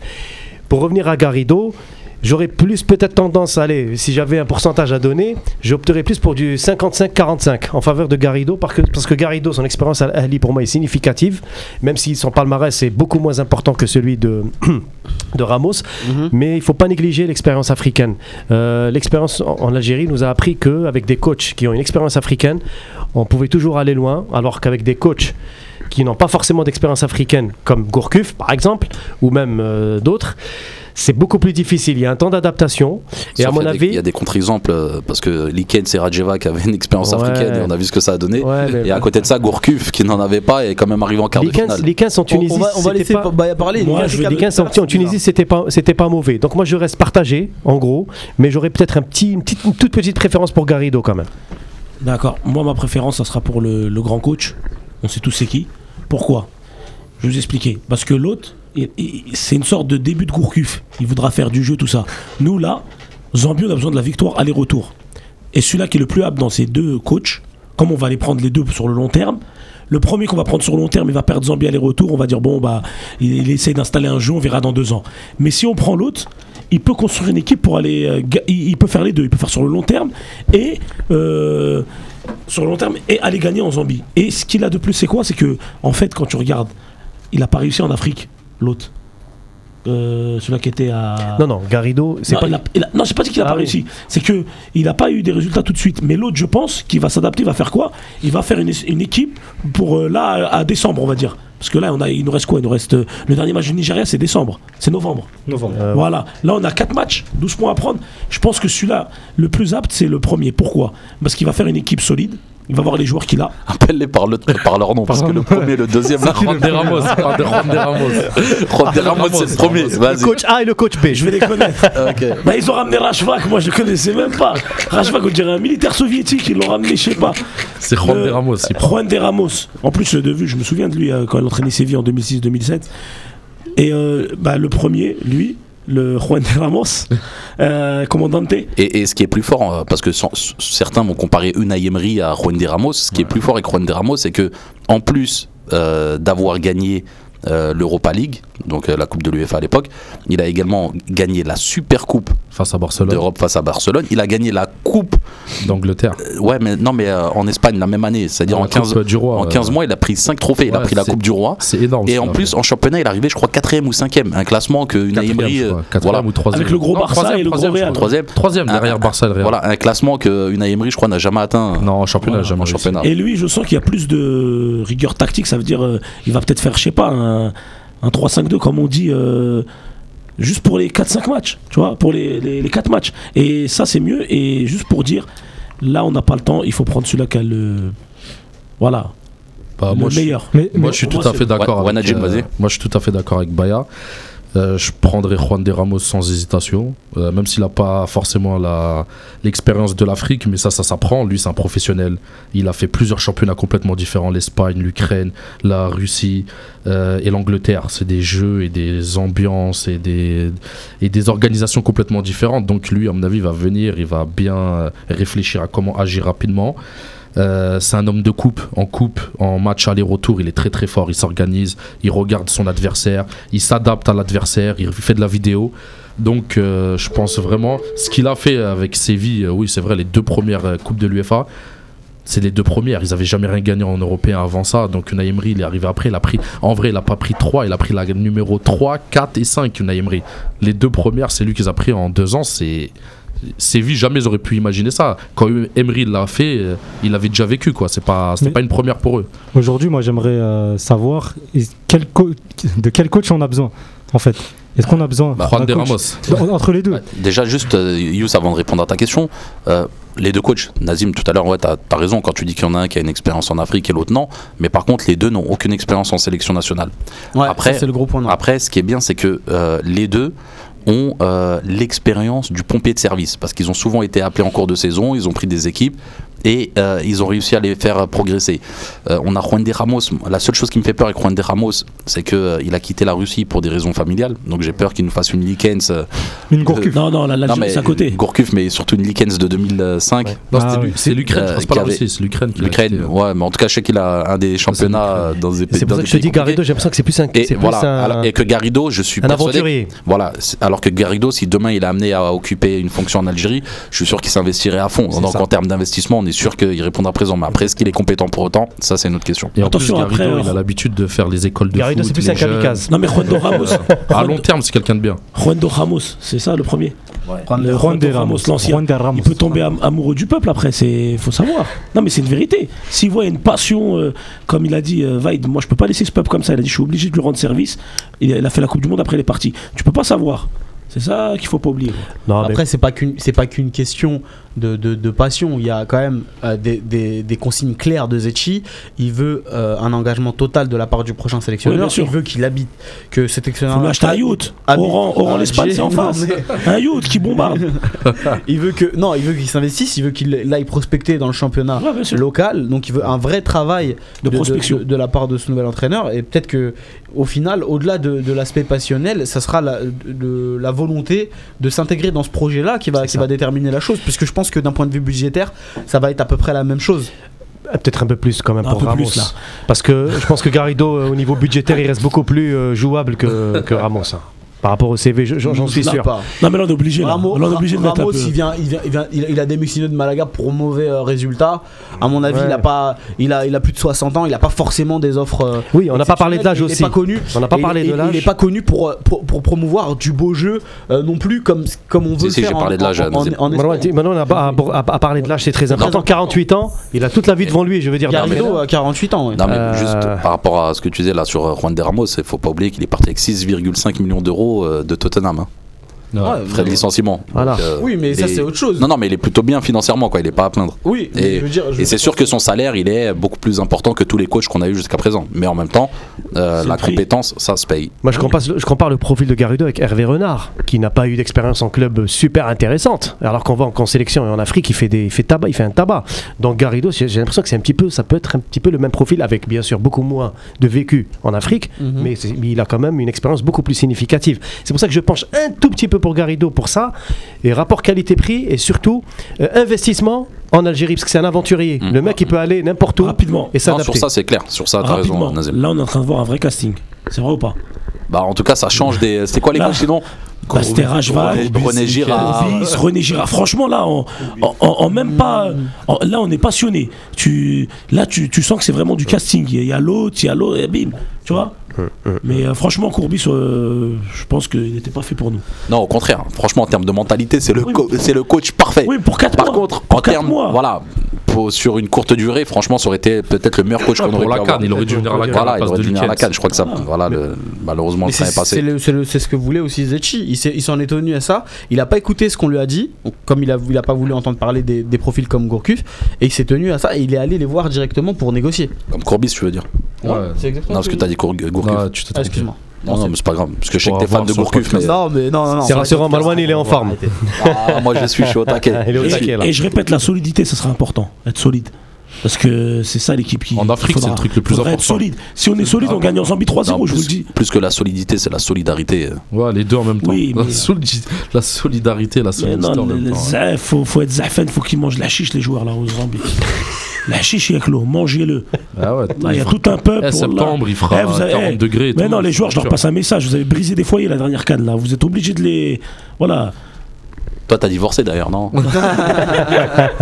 C'est en cours. il, est en, il est en instance, il est en instance, il y a eu des- il y a eu des vases de cassés, il y a eu des bagarres. Je me suis pris la tête avec mon frère. Là, voilà, faut, faut réconcilier les familles là. Zambie, aller-retour. Remontada. Oui, mais ça va dépendre de l'entraîneur que tu vas prendre. Ouais, mais là, il y a un bon casting. sera pas facile c'est pour ça que et la, et la question, c'est vrai que Najim leur- le- en parlait tout à l'heure sur le profil. C'est vrai que Garrido aime le beau jeu et qu'il va peut-être avoir besoin d'un temps qui qui, qui l'aura C'est- pas forcément. C'est pour ça que j'ai dit l'autre c'est mais mieux. c'est là qui- Et les là- Algériens aiment le beau jeu. C'est Oui, là, c'est là qui va, c'est Les là que ça va, déterminer la le politique beau de jeu. Zetchi. Parce que tu sais très bien que s'il prend aujourd'hui un coach comme Garrido, c'est qu'il il, il aura, il aura déterminé que le beau jeu, la mise en place d'un jeu pour l'Algérie, d'un fond de jeu pour l'Algérie, est plus importante que la possible qualification qui est franchement compromise à la prochaine Coupe du Monde. Oui, mais faut- Et là, il entrera dans, dans sa politique à long terme. Oui, mais si on a un message à passer à Zetchi, c'est qu'on veut jouer à fond les deux matchs. Là, faut pas se dire. Oui, euh, non, mais mais faut- bien sûr. Voilà, c'est deux. Sachant que, sachant que le coach en question viendrait avec un, un Un staff espagnol qui sera renforcé par des éléments locaux, mais que tout ce staff-là, tout ce joli monde devra résider à Alger. Bah, la staff pour la protection. Laïd. On va avoir avec nous un journaliste qui est très calé sur le sujet d'ici quelques instants. Yazid Wahib. Ouais. Yazid Wahid, qui connaît, qui, qui a, qui a fait un très beau papier d'ailleurs sur El Watan sur le sujet, et peut-être qu'il a une idée plus précise du coach qui sera euh, à la tête euh, de, de l'Algérie. Yazid Wahib d'ailleurs est, est très expert en tout ce qui est questions juridiques justement et ça sera justement un, une bonne, euh, le, notre, le bon interlocuteur pour parler de ces, de ces histoires de double mandat etc qu'on va, qu'on va qu'on va, évoquer qu'on va évoquer par la, par suite. Mais on, on va continuer, on va la voir d'ici quelques instants, mais pour l'instant on va continuer notre débat. Ouais. Moi j'ai l'impression que sur le papier en tout cas, Garrido semble le plus, le plus logique. En tout cas, ce qui est sûr, c'est que d'un point de vue communication, parce que là, Ouais. comme on va parler avec un journaliste, je trouve que Zetchi mène super bien les tractations et la danse. Parce qu'en en réalité, euh, tout, voilà, la presse lance, euh, lance un certain nombre de rumeurs, un certain nombre de pistes qui peuvent être euh, réelles. Hein. Euh, c'est pas, pas, pas, le débat. Mais Mhm. par contre, euh, on est sûr de rien. C'est-à-dire que là, aujourd'hui, on parle de Juan de Ramos et de Garrido, mais si ça se trouve, c'est avec un tout autre coach qui, qui, l'a, tout ficelé. Mhm. Donc, moi, là, voilà, je me dis que ça change quand même. les- Ça change de l'ère euh, Raourawa où, euh, voilà, quand il prenait un café dans une terrasse d'hôtel, euh, on savait où il était. Quand il faisait ses Mm. courses dans le 15e arrondissement de Paris, on savait qu'il était là. Euh, on savait avec quel coach il avait parlé, quelle tractation, sur quelle base, sur quel montant. Et du coup, c'est vrai que là, j'ai l'impression qu'on est quand même dans, une- dans un monde un peu plus professionnel. Ouais. euh, en termes de, de, de négociation, mais en même temps ça m'étonne pas parce que on a une personne qui n'avait pas forcément eu l'habitude d'avoir des responsabilités avant d'être président de la FAF, et là on a un président de la FAF qui a eu énormément de responsabilités dans son activité professionnelle et dans le club qu'il a présidé, Mhm. et c'est ce qui lui permet de pouvoir euh, mieux euh, appréhender ces moments-là et de mieux mener les, différentes tractations. En tout cas, on a vraiment l'impression de voir une ligne directrice. Parce que quand nous l'avait, on l'avait eu euh, à l'antenne, il nous avait effectivement parlé d'un- d'une certaine idéologie du football. Et on savait que c'était ce, sentiment-là qui le, qui, le, qui le poussait à vouloir euh, se présenter à la FAF. Parce que c'est un passionné, il le fait, il le fait avant tout par passion. Et aujourd'hui, on a l'impression que tout ce qu'il veut mettre en place, il se donne les moyens. Et donc aller chercher des entraîneurs Ah, Il y a une expression en français qui dit envers et contre tous. Et là, c'est ça, c'est le khadara et, et, et pour tous. Et, et c'est clair. Et c'est clair que c'est son idée euh, de, de départ. Et c'est là où je dis, et je le répète à chaque émission, où je, me, où je dis que c'est quelqu'un qui n'a pas menti. Euh, Zetchi, dès le départ, il a été clair sur le choix du, du, du coach. Il a parlé du profil sans, de, sans évoquer de nom. Mais au moins, quand déjà euh, tu mets des critères de sélection d'un coach, tu as déjà une, une liste qui se restreint. Et en même temps, tu sais à peu près les orientations vers lesquelles tu vas. Il y a un vrai cadre. Alors que là, c'était du bricolage. À chaque fois, on appelait des coachs pour venir faire une petite pige. Dès qu'il ne, dès qu'il ne plaisait plus au président de la fédération, bah, il était forcément sur un siège éjectable. On va avoir notre invité d'ici quelques instants, mais on va continuer. Alors sur les réseaux sociaux, pour l'instant, c'est Juan de Ramos qui a les faveurs du public à 60%, mais c'est des votes qui, qui évoluent. Euh, parce que aussi il a le CV qui va avec, il a entraîné des grands clubs et qu'il a l'expérience. C'est pas le profil que voulait forcément Zetchi parce qu'effectivement il visait un coach jeune, mais ça reste un profil d'importance euh, pour, pour la suite. Oui, bah, euh, c'est logique. euh, tout faire. Les gens, ils voient le palmarès, ils comparent, et euh, c'est normal. Moi, moi, pour moi, c'est pas choquant. Après, par rapport au profil de Zotchi, effectivement, la jeunesse de l'entraîneur, euh, son investissement plein euh, avec le pays pour lequel il va, il va travailler, euh, moi, je pense plus que Garrido correspond au profil que recherche Zotchi. Ça, c'est clair. Ouais, et euh, sinon, bah, Juan de Ramos, l'avantage, c'est que c'est une évolution de carrière normale, naturelle. C'est-à-dire, il a, ça y est, il a fait le tour des clubs, il a fait une très grosse carrière en club. Donc, forcément, l'étape d'après, maintenant, c'est la sélection nationale où le rythme, il est beaucoup moins important. Même si c'est vrai qu'un travail en Algérie va lui être demandé au niveau, au niveau du, du- championnat local, un vrai travail de prospection. Mais en termes d'activité, voilà, c'est pas des entraînements quotidiens. Donc, forcément, la charge de travail, la charge d'investissement est moins lourde. Donc, à son âge, et vu l'expérience qu'il a, et vu euh, tous les clubs qu'il a coachés, je pense que c'est une évolution normale. Maintenant, euh, c'est vrai que c'est ce que je disais tout à l'heure, Garrido, il a la jeunesse pour lui, la fougue, il a une idéologie de jeu qui ressemble beaucoup à celle du Emery, à celle de, Luis Enrique, à celle de euh, Guardiola, le, maître, le maître Guardiola, et, euh, donc forcément, forcément c'est attirant. Najim, Donc moi je voulais juste dire que je vais répéter un peu ce que Morwan l'a dit tout à l'heure, c'est que peut-être on parle des deux coachs et, et on, va s'en rendre compte dans quelques temps que c'était ni l'un ni l'autre. Donc euh, on n'est pas à l'abri d'une surprise. Ça se trouve ça sera pas un espagnol, ça pourrait être un portugais, un italien. À mon avis ce sera un latin comme il avait dit tout au début, ce sera un latin qui parle français, je m'en souviens. C'était ici même à la, à la radio. Oui, il va, par- il prendre des cours de français. Ouais, donc euh, C'est excellent ça. donc, donc euh, pour l'instant, on parle des deux. Sur les deux, voilà, moi je préfère euh, Juan de Ramos, mais si c'est Garrido, je serais pas déçu non plus. Bah oui. Mais ça, moi je pense vraiment que ça peut être une troisième personne dont on pense même pas encore. après avoir fait le tour de cette question, moi j'avais juste un petit quiz à soumettre à Baya. Donc euh, quel est le nom du coach numéro 1 et le nom du coach numéro 2 Donc le numéro 1 c'est qui? Juan de Ramos, Et le 2 Carleto. Garrido. Garrido. Pas Medjani, hein. c'est bon, c'est bon. On va, on- va avoir notre Parce invité vu, d'ici quelques instants, mais, mais son intervention à notre antenne a été retardée. Je tenais d'abord, tout d'abord à, nous- à nous excuser évidemment parce que le standard a planté. Donc depuis tout à l'heure les gens nous appellent, mais Il l'a pas flexi. Oh, t'as ça. oublié de flexer. Ça doit être ça, mais on n'arrive on n'arrive pas à être joignable depuis tout à l'heure sur le standard parce qu'il a totalement planté. Donc vous êtes beaucoup à nous appeler et on s'excuse. On essaiera de se rattraper dans les prochaines émissions. Inch'Allah. On va avoir notre invité d'ici quelques instants, mais on va devoir passer à autre chose pour revenir après sur la question des entraîneurs avec lui et pour pouvoir faire un, bilan général. On va parler de la question des doubles mandats avec toi, Nazim. Comment Zetchi va-t-il gérer la question des doubles mandats de son bureau fédéral? Tout à fait, tout faire. euh, c'est un grand débat qui s'ouvre actuellement au niveau de la maison euh, FAF. Euh, bon, on a eu les élections, on a eu Zachi qui est arrivé euh, donc euh, à la tête de la fédération, Raourawa avec la passation de consignes. Jusque-là, on était content de voir que les choses allaient évoluer un petit peu de- positivement, hein, parce que beaucoup de gens avaient formulé des craintes par rapport à ça. Mhm. Aujourd'hui, Zachi est installé, il a un bureau, donc euh, ils sont 13 je crois au total, voilà, dans le bureau fédéral. Et qu'il y a un certain nombre de personnes de divers, euh, de divers horizons, on va pas les citer un à un parce que c'est pas le plus important. Euh, la seule chose sur laquelle je pense que Zachi a bien montré l'exemple dès le départ, c'est qu'il s'est, euh, on va dire, il a quitté, voilà, il a quitté son poste au niveau du Paradou. Donc c'était un signal fort de Zachi pour le reste, pour dire, écoutez, d'ailleurs il nous l'avait dit à l'antenne, Mhm. en exclusivité qui- que le Paradou pour lui c'était déjà il avait pris du recul depuis quelques années. Oui. or que là s'il serait s'il était élu à la tête de la fédération il se retirerait complètement. Et franchement on le vérifie aujourd'hui sur les faits. Zachi n'est plus en lien avec le Paradou. Maintenant le Paradou est en autogestion. Il y a des gens compétents qui gèrent ce club et on le verra l'année prochaine en Ligue 1 d'ailleurs. Donc voilà donc pour ça il n'y a pas de souci.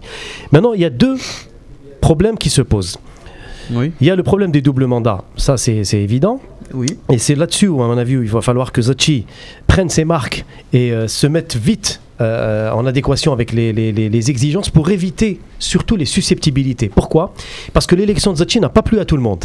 Oui. Au niveau de l'Assemblée Générale, notamment de la Fédération, il y a des présidents de clubs qui sont réticents à ce jour de l'élection de Zachi. Il y en a qui le traitent de régionaliste, qui va favoriser le centre. Il y en a qui le... Voilà, il y a- il y a- il y a toutes sortes de critiques. C'était d'ailleurs les raisons pour lesquelles il n'était pas sûr de se Il présenter. n'est pas sûr de se présenter. C'était l'Assemblée qui le- lui faisait peur. qui lui faisait peur. Sauf que par rapport à l'histoire des doubles mandats, on a eu une comparaison récemment avec Jean-Michel Aulas avec le conseil d'administration de la LFP.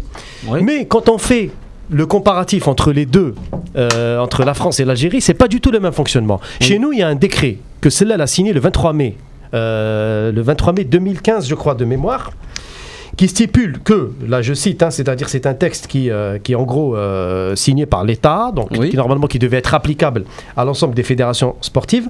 Genre en gros, il est interdit le cumul entre la responsabilité exécutive et élective au niveau national et local, au sein entre autres des structures d'organisation et d'animation sportive d'une part, et la responsabilité administrative au sein des institutions de l'État, relevant du secteur chargé des sports, qui confère aux concernés un pouvoir de décision. Donc en gros, c'est clair. Au niveau du MJS, c'est-à-dire là où le ministre Ould Ali actuellement est en train de, de s'activer, et je trouve même qu'il il fait une intrusion de plus en plus euh, intéressante, mais parfois qui peut paraître peut-être un peu abusive, Mhm. il dit, écoutez les gars, en ce moment d'ailleurs c'est la période des renouvellements des instances euh, des fédérations, on a vu le handball, le judo récemment qui ont tenu leur assemblée générale élective, c'est une période pour le renouvellement des, des mandats olympiques. Sauf que, au niveau de la Fédération algérienne de football, il n'y a aucun texte à ce jour qui interdit à Haddad, par exemple, président en exercice de l'USM Alger, d'occuper une fonction de membre du bureau fédéral, sachant qu'il est élu.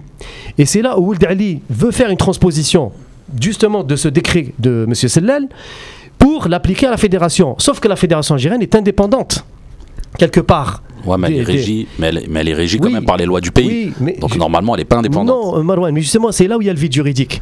La fédération algérienne de football est indépendante. Non, non, je vais t'expliquer. Regarde, en fait, là où je suis pas d'accord, c'est que on a effectivement, euh, comme tu le dis, les statuts de la fédération qui n'obligent pas un membre du bureau fédéral à démissionner de son poste en club, euh, président ou même au conseil d'administration ou du bureau du club.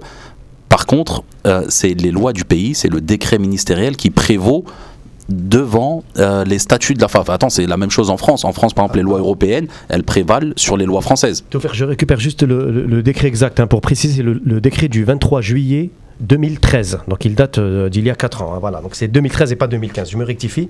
Mhm. Donc là, en gros, Ould Ali, lui, ce qu'il dit, transposition. Donc il y a deux personnes sur le- dans, dans- dans le bureau fédéral qui sont concernées. Il y a Rabou Haddad et un certain Koussa, qui est président de la Ligue de Sétif. Donc les deux, ça pose problème parce qu'ils ont un mandat.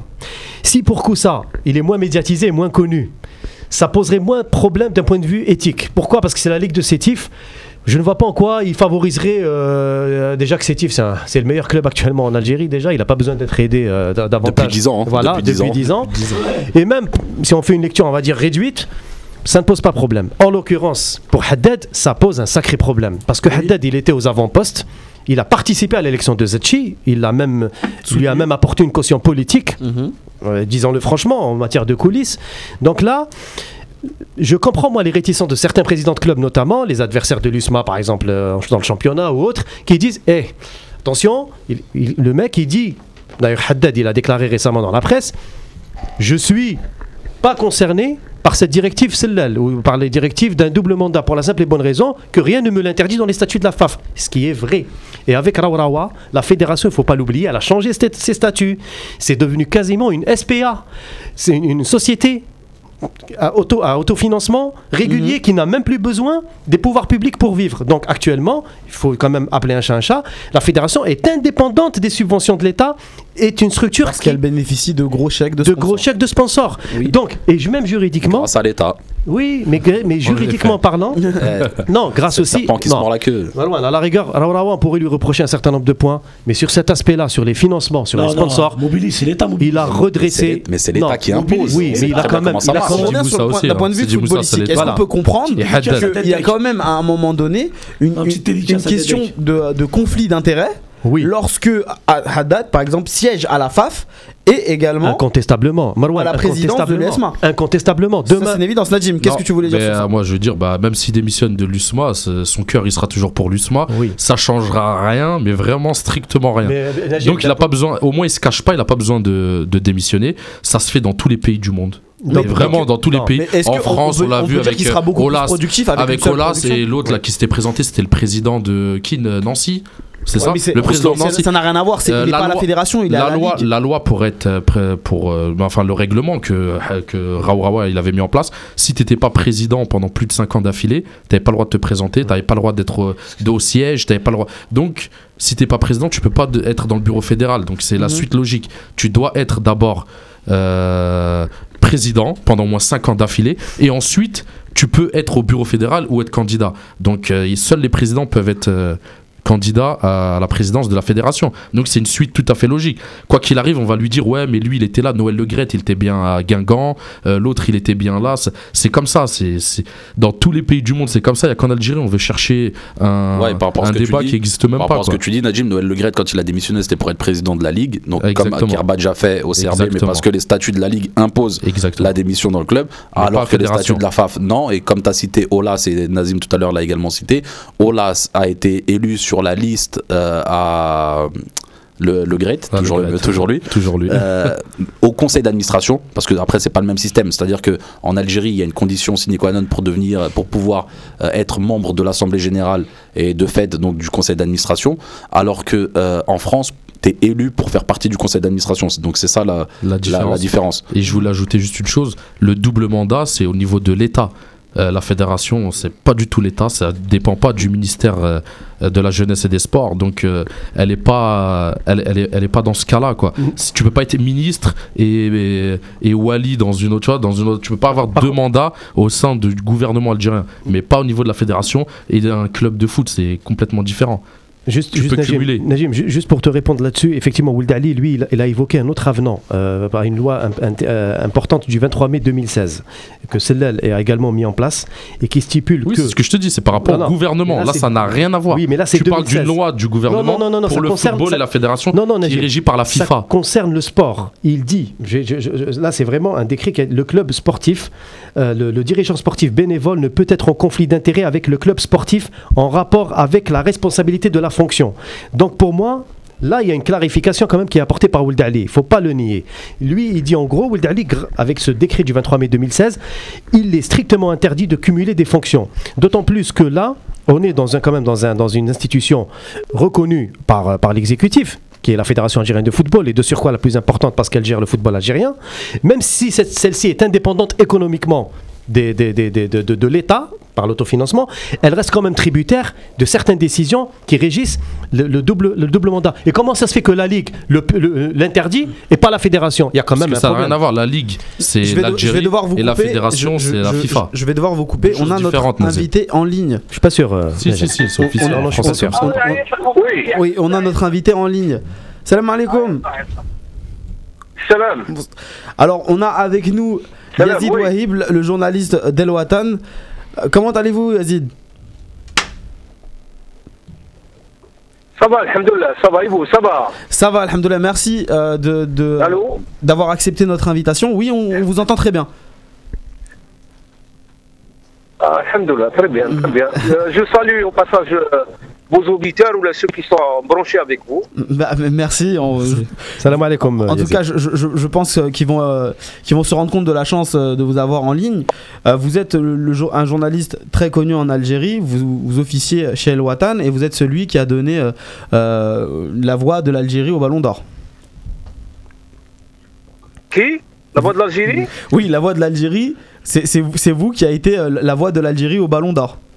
Vous n'avez pas d'ailleurs voté pour Marez. Beaucoup d'Algériens se posent oui, la question. oui, oui, oui, oui, effectivement, effectivement, effectivement, effectivement, oui. Et- et D'ailleurs, euh, avant de, de- de passer à notre débat, est-ce que vous pouvez nous clarifier cette situation? Pourquoi est-ce que vous n'avez pas voté pour Marez? C'est un choix qui se justifie, bien, bien évidemment, donc on, on attend un peu votre, votre réponse.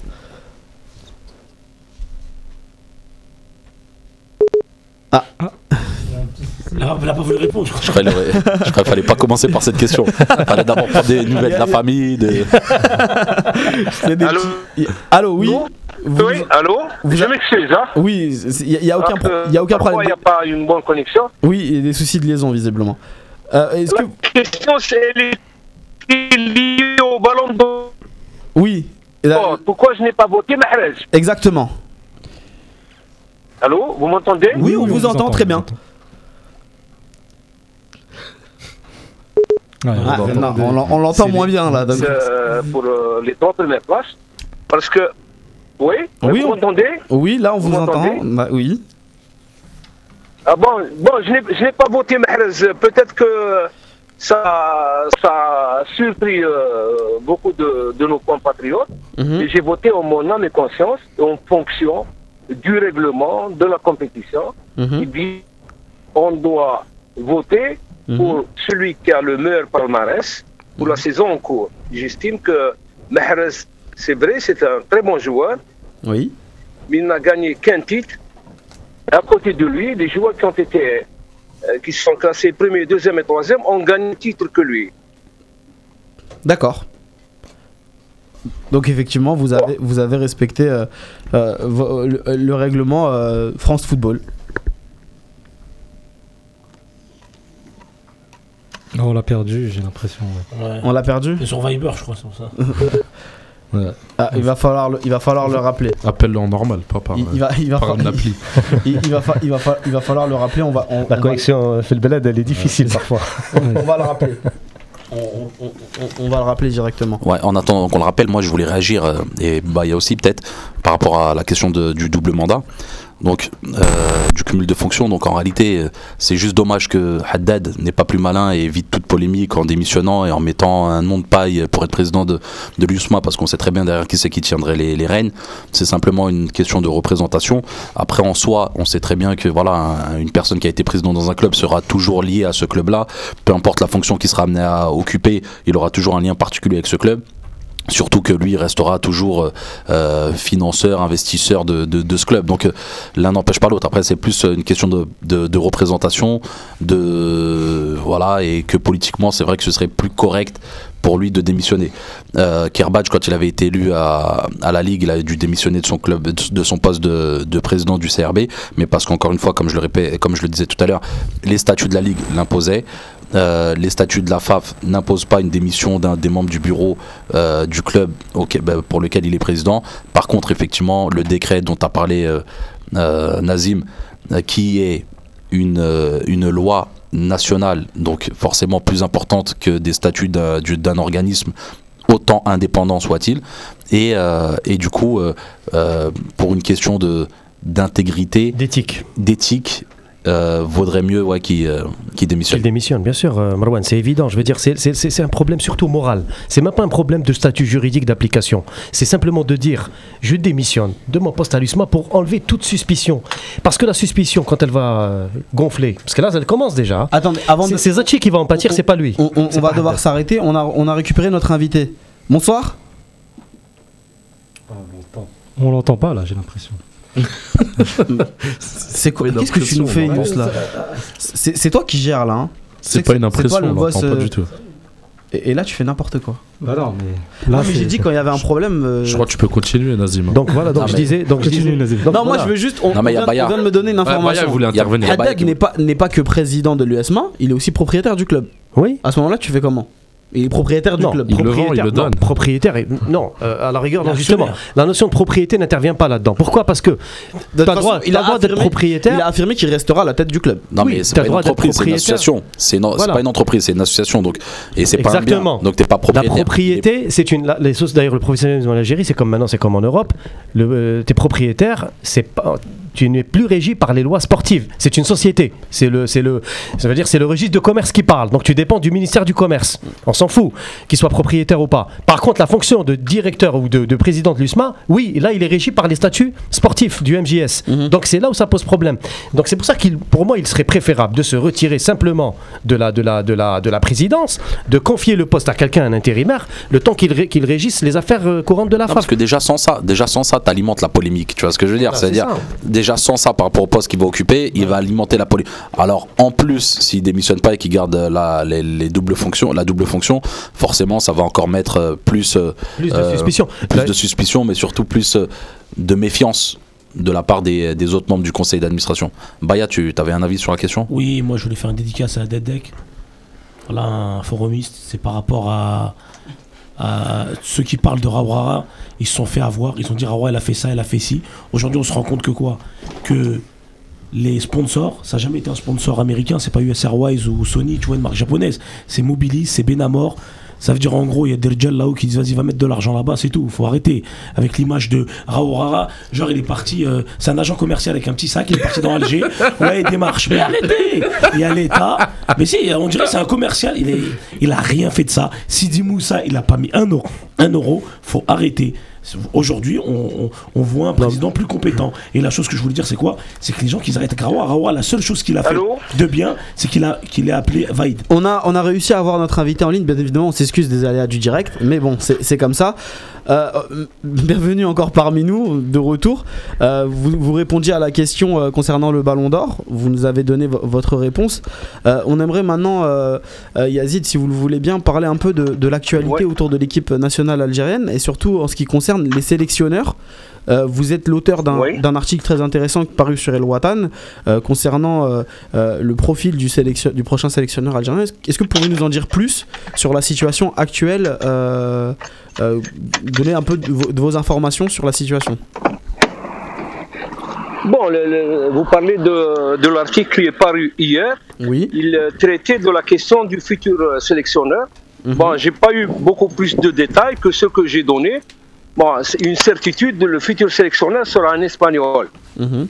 Euh, oh, oh, tout le monde s'attendait à ce que ça soit une grosse pointure. On ne sait pas. On ne sait pas si, si c'est un bon entraîneur ou pas, mais une chose est sûre, c'est pas la pointure que tout le monde espérait. D'accord. Maintenant, il faudra attendre, il faudra attendre mardi ou mercredi, euh, le jour où la fédération va officialiser le nom du futur sélectionneur. Euh, ce qui est sûr, c'est que euh, ils sont actuellement ils sont deux, deux entraîneurs inscrits sur le calepin du président de la fédération. Euh, L'un d'eux a eu une carrière professionnelle honnête, honorable. Oui. L'autre n'a pas joué en professionnel. Et tous les deux, tous les deux, n'ont jamais entraîné une sélection, une sélection soit chez eux ou à l'étranger. Maintenant, est-ce que c'est le bon profil, ce n'est pas le bon, le bon Ça, il faudra attendre. Euh, C'est uniquement les résultats, les futurs résultats de l'équipe nationale qui diront si c'est un bon ou un mauvais choix. Mais a priori, a priori, a priori, c'est quelqu'un euh, qui a une euh, formation d'académicien. Je pense que si Zetchi a choisi un espagnol, euh, c'est sur un profil d'académicien. Peut-être, peut-être qu'il l'a pris pour, euh, pour qu'à l'avenir, il s'occupe du développement du football. Aujourd'hui, les objectifs de la fédération et de l'équipe nationale, ils sont à la baisse. Ils sont à la baisse parce que pratiquement en Coupe du Monde, il faudrait un miracle pour, pour que l'équipe nationale se qualifie. Il s'agit de se projeter sur le moyen terme. Bon, le, le- le court terme, c'est la Coupe d'Afrique en 2019. Et il, sera, il sera difficile, mais pas impossible, de faire bonne figure et pourquoi pas de remporter la Coupe d'Afrique. C'est le rêve de tous les Algériens, mais il est extrêmement difficile à l'heure actuelle de gagner le titre africain en dehors euh, de notre pays. Bon, pour des considérations que beaucoup de gens connaissent et pour des, choses, d'autres choses qui sont liées à, ce qui se passe sur le continent africain. Euh, euh, évidemment, le, président Zetchi a euh, a des exigences bien arrêtées sur la question. Il aimerait que le prochain sélectionneur vive à Alger. Ah oui, il a, il a, mis, il a mis cette condition, c'est-à-dire que vivre au moins, au moins deux semaines, deux semaines dans un mois. Mhm. C'est-à-dire la moitié de- du mois, il faut qu'il la passe à Alger parce que euh, ce n'est pas un touriste. Il faut qu'il s'imprègne des réalités du football. Et là, je pense que c'est dans la vision de Zetchi. Il ne veut pas prendre quelqu'un qui vienne en touriste uniquement quand il y a des matchs, mais il faudrait qu'il ait un double travail. Il se charge de travailler avec les joueurs de l'équipe nationale et en même temps, en même temps, prospecter ici, pas pour trouver des joueurs, parce que il est un peu difficile de trouver des joueurs en l'espace d'un an ou de deux ans, mais beaucoup plus pour mettre en place un projet, un programme euh, de développement du football, parce qu'il est inconcevable que l'Algérie ne puisse pas produire du talent. Le talent, il est là, il est là, il est naissant. Il faut s'en occuper. Parce que occulter le football local, c'est une grave erreur. Et, et si un jour, on souhaite que ça n'arrive jamais, que les joueurs, les Algériens qui sont formés en France, s'ils n'ont pas le niveau que ceux qui sont actuellement en équipe nationale, ce sera un drame pour nous. Autant, autant, autant récupérer la plus-value qui est en Europe, mais cela n'empêche pas de mettre en place une stratégie puisque les moyens, entre guillemets, existent. Travaillons, travaillons pour produire du talent. Et Zetchi, Zetchi, il est bien placé pour le savoir, puisque c'est un club tout neuf. Son club, il a été créé dans les années 94. Mhm. Aujourd'hui, le seul club algérien qui a pu exporter un jeune joueur et qui a signé un contrat professionnel en Ligue 1 professionnelle en France, c'est bien le Parado. Si le Parado a réussi à produire un petit talent qui est en train de se perfectionner en France, Oui. je pense que si les 16 clubs de National 1 pouvaient suivre l'exemple du Parado, et ce n'est pas un exploit, parce que en Algérie, le football algérien a, tout temps, a de tout temps produit des joueurs de qualité. Sans remonter à la préhistoire, eh, nous avons eu Belloumi, nous avons eu Madjer, nous avons eu Assad, Merzkan. Il y a eu du talent ici en Algérie. Oui. Mais ce n'est pas un truc spontané. Euh, les joueurs dont j'ai cité les noms sont le produit d'une réforme quand le- les clubs algériens étaient bien gérés, quand la formation avait un sens. C'est-à-dire que rien, euh, ceci n'interdit pas euh, l'apport, faire appel à des joueurs professionnels, c'est la plus-value. Il faut ramener des joueurs qui ont du talent. Mais il faut aussi consacrer du temps et des moyens former des joueurs ici. C'est-à-dire qu'on ne doit pas se contenter d'attendre à ce que les clubs français ou les centres de formation français produisent du talent.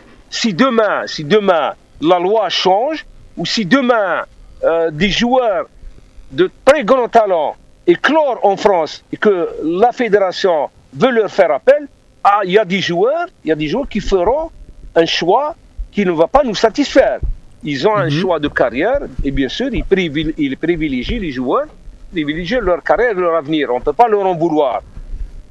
Mais il faut travailler ici et faire comme tous les pays, dégager des moyens. Les moyens existent, il faut les accorder aux jeunes. Parce que le- notre problème aujourd'hui, c'est qu'il n'y a plus rien qui se fait de positif en Algérie. Il n'y a plus rien. Vous avez un terrain par commune, un terrain de football par commune.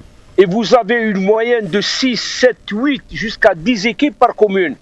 Comment voulez-vous travailler? Comment voulez-vous produire du talent? Il faut inverser la tendance. Si on veut réellement développer le football et donner la chance aux joueurs, aux jeunes joueurs d'ici d'émerger et pourquoi pas d'embrasser des carrières professionnelles au niveau européen, il faut leur donner les moyens. Et le premier moyen, c'est d'inverser la pyramide. Au lieu qu'on ait un stade par commune et huit clubs, huit associations par commune, il faudrait doter chaque club dans une commune de 6 à 7 terrains de football. Aujourd'hui, si vous avez un enfant et que vous avez envie de l'inscrire pour pratiquer du football, déjà la sélection s'opère au niveau de l'école de football.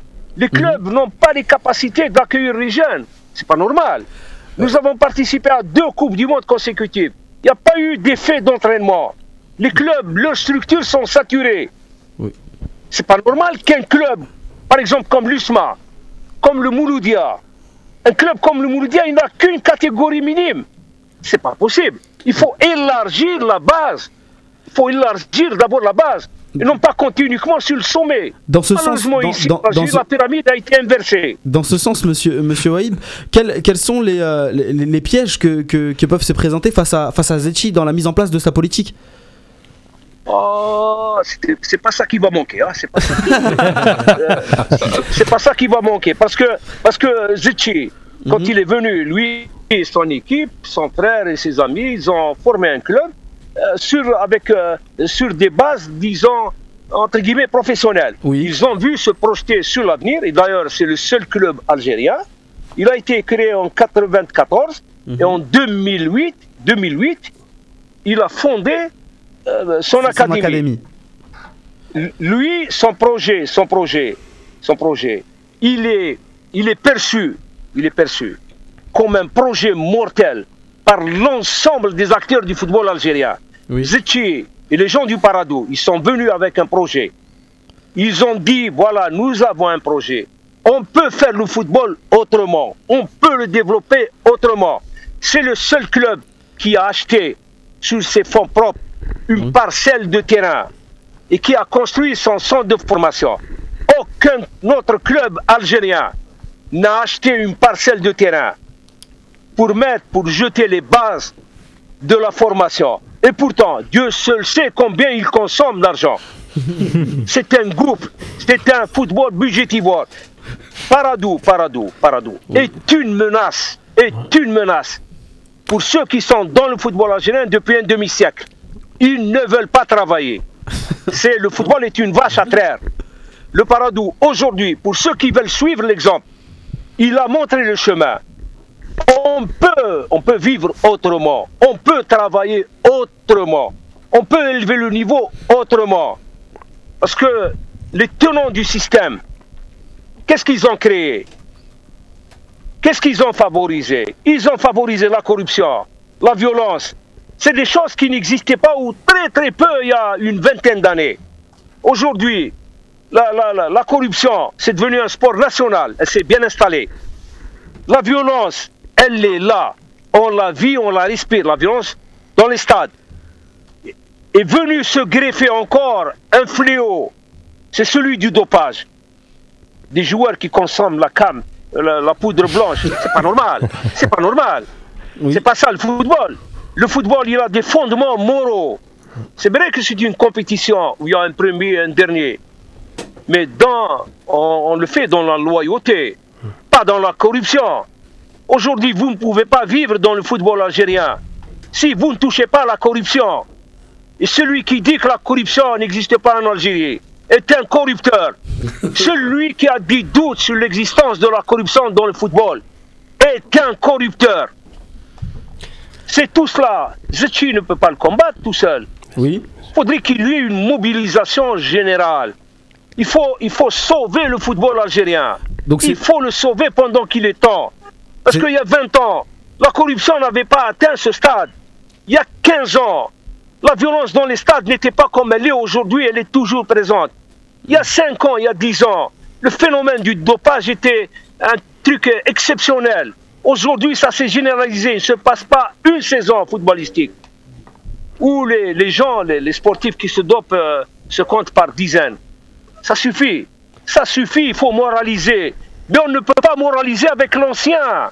Il faut des gens nouveaux, des gens neufs, des jeunes. Il faut donner la possibilité aux gens propres. Parce qu'aujourd'hui, dans le football algérien, les gens propres ne veulent pas y toucher. Parce qu'ils sont hachakoum salis. Si on veut que le football soit dégagé de toutes ces ordures, il faut le débarrasser de tous ces tristes individus. Sinon, les investisseurs ne viendront jamais.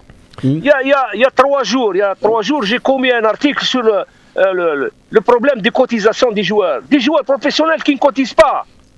Des joueurs professionnels qui touchent en moyenne un salaire moyen de 221 millions de centimes et qui ne cotisent pas. Alors que le simple travailleur qui touche le SMIC, il est contraint, il est obligé de, de cotiser. Et celui qui touche un salaire qui atteint parfois 3 millions de dinars, il ne cotise pas. Le club ne verse pas les cotisations des joueurs. C'est pas normal. C'est pas normal. Et pourtant, C'est quoi ce professionnalisme? Pourtant, monsieur, monsieur Wahib, il y a eu un, un pacte qui a été signé entre Qarbadj et la CNAS euh, il y a quelques mois pour justement obliger les clubs à payer les cotisations. Et apparemment, euh, il n'y a eu aucun résultat de concret depuis. hein.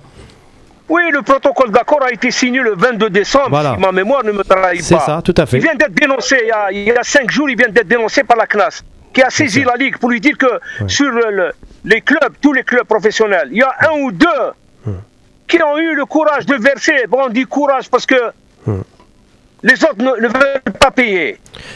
Ouais. Nous sommes dans un cadre hors la loi. Et que- qu'est-ce que ce football professionnel? Est-ce que, est-ce qu'en France, il existe un, un club professionnel en faillite Ah bah, c'est- antinomique le, le professionnalisme et la faillite. monsieur Wahib, c'est pour ça Ils sont en cessation de paiement les clubs professionnels. monsieur Wahib, c'est pour, leur enlever le statut de club professionnel. monsieur Wahib, c'est pour ça que, la- que, que- que la- déjà le- les premières annonces de Zachi concernant la création d'une BNCG, d'une BNCG en Algérie, elle a fait grincer, Ouais, elle avait grincé ouais, beaucoup de dents. et on a vu euh, une ah montée au créneau de certains présidents de clubs, notamment. Le, le soir même, avant qu'il ne soit élu, lorsqu'il a déposé son dossier de candidature à la télévision, il a dit bon, parmi les projets, la direction technique nationale, un programme de développement, la CFA, mais aussi et surtout la mise en place d'une DNCG. Ah, et là, et là, tout le monde a bougé. Tout le fait. monde a bougé. Mais des présidents, dans la fourmilière. et des présidents de grands clubs. hein. Toucher les intérêts des clubs, des présidents, des dirigeants. Tout à fait. Monsieur Wahib, moi j'avais juste, je voulais rebondir avec vous sur une histoire euh, importante, c'est concernant le, le double mandat de Haddad et de Koussa. Est-ce que vous pensez qu'aujourd'hui que Haddad doit se conformer aux directives et aux, euh, fameux décrets de Sellal, euh, justement par rapport aux, associations sportives, pour se retirer et, éviter toute suspicion? Parce qu'il y a des gens maintenant qui, contestent un petit peu cette double fonction de membre du bureau fédéral et de président de l'USMA. Quel est votre avis là-dessus? Eh Bien, sûr- bien sûr, la, la logique, la logique, la logique, elle saute aux yeux. Monsieur Haddad ou n'importe qui dans son cas, dans sa situation, Oui. n'a pas le droit, n'a pas le droit moralement, moralement, d'exercer une fonction où il y a, où il peut y avoir un conflit d'intérêts. Tout à fait. Il est président d'un club. Il ne peut pas cumuler un autre mandat au niveau de la fédération. C'est le bon sens. Ne parlons pas de la loi. La loi, elle est claire. Elle précise qu'il est le cumul des mandats est interdit. D'ailleurs, d'ailleurs, M. Abdelkrim qui était président de l'ASO Schlef, Oui.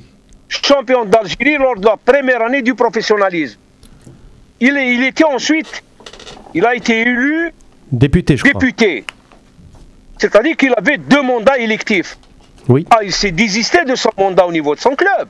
Oui. Il a pris la veste euh, du porte-parole. La loi, elle est claire. Elle est claire. Le cumul des mandats électifs, il est interdit. Que ce soit pour M. Haddad ou pour quiconque. Pour quiconque. Haddad, Haddad s'il est, s'il est président de l'USMA, et il l'est, et il est premier vice-président de la fédération, s'il y a un conflit demain, il risque d'y avoir un conflit Bien sûr. entre la Ligue et l'USMA ou la Fédération et l'USMA. Comment va agir M. Haddad? Il ne va pas défendre les intérêts de son club. Non, mais là, mais là, c'est la conscience de cet individu ou de, de- de tous ceux qui sont dans son cas qui est interpellé. Tu as choisi d'être au bureau fédéral. Abandonne tes fonctions à l'USMA. Sinon, les gens, qu'est-ce qu'ils vont penser? Ils vont dire qu'il va avantager, il va aider son équipe. Il y aura de la suspicion, D'une c'est manière sûr. ou d'une autre, même s'il ne le fait pas. Ouais. Monsieur Wahib, euh, donc Oui. déjà merci de tenir ce discours. hein. C'est vrai que c'est assez, euh, assez poignant comme discours, mais qui est assez vrai et, et, euh, et très proche de ce qu'on pense déjà nous euh, à travers nos, nos différentes émissions. Moi, j'adhère totalement à, à votre discours. Par contre, euh, je voulais savoir, vous qui euh, êtes journaliste, euh, qui faites aussi un peu d'investigation là-bas en Algérie, qui êtes très proche de la population, est-ce que vous pensez qu'aujourd'hui, la, perception, la, percé- la perception du projet Zetchi qu'ont les Algériens est plutôt euh, positive. Et surtout, est-ce qu'ils sont prêts à être patients pour qu'ils puissent mettre en place euh, cette nouvelle philosophie, cette nouvelle idée, ce, cette nouvelle, euh, ce, nouveau développement du football algérien dans son ensemble Parce que comme vous l'avez dit, tout seul, il n'y arrivera pas. On sait qu'il a l'appui euh, du MJS, Monsieur Ould Ali, qui pour moi, pareil, est un personnage politique assez courageux. Donc j'aimerais aussi avoir votre avis sur lui, si c'est plus de l'ingérence selon vous, si vraiment c'est quelqu'un de, courageux parce qu'il n'hésite pas à bouger les lignes. Et, et donc voilà, donc par rapport à tout ça, j'aimerais avoir votre, votre avis et surtout euh, votre expertise. Bon, con- concernant la perception qu'ont les Algériens de- du projet de Zetchi, bon, il est prématuré de le dire, mais euh, les Algériens, nous sommes toujours divisés. Il y a les pour, il y a les contre. Bon, on ne peut pas faire de sondage. Mais pour ce qui est de la patience, la patience n'a jamais été une vertu des sportifs algériens, notamment des supporters. Ah, C'est-à-dire que les gens, euh, il y a un état de grâce, certes, euh, il a un truc euh, favorable, il est jeune, il a 52 ans, il a bien géré son club, mais il y a des résistances. Il y a des résistances. Et pour changer les résistances, euh, c'est plus facile à dire qu'à faire. Je lui souhaite de réussir pour le bien du football. D'ailleurs, il est, conscient de la difficulté de la tâche qu'il va assumer pendant un mandat. Dans une discussion, il m'a dit que je souhaite, je souhaite faire un mandat, un bon mandat, et quitter la fédération. C'est quelqu'un qui ne, qui ne s'inscrit pas dans une perspective très lointaine? Il sait que c'est usant, ah, c'est un capitaine d'industrie, Euh, sa vie ce n'est pas uniquement le football comme la majeure partie des présidents de clubs. Lui, il, il gère les biens de sa famille, des entreprises, lui et son frère. Ah, c'est des hommes qui ont réussi. On le souhaite de continuer à, à réussir dans tout ce qu'ils entreprennent. Mais la tâche ne sera pas facile parce que l'environnement en lui-même, l'environnement, il est hostile.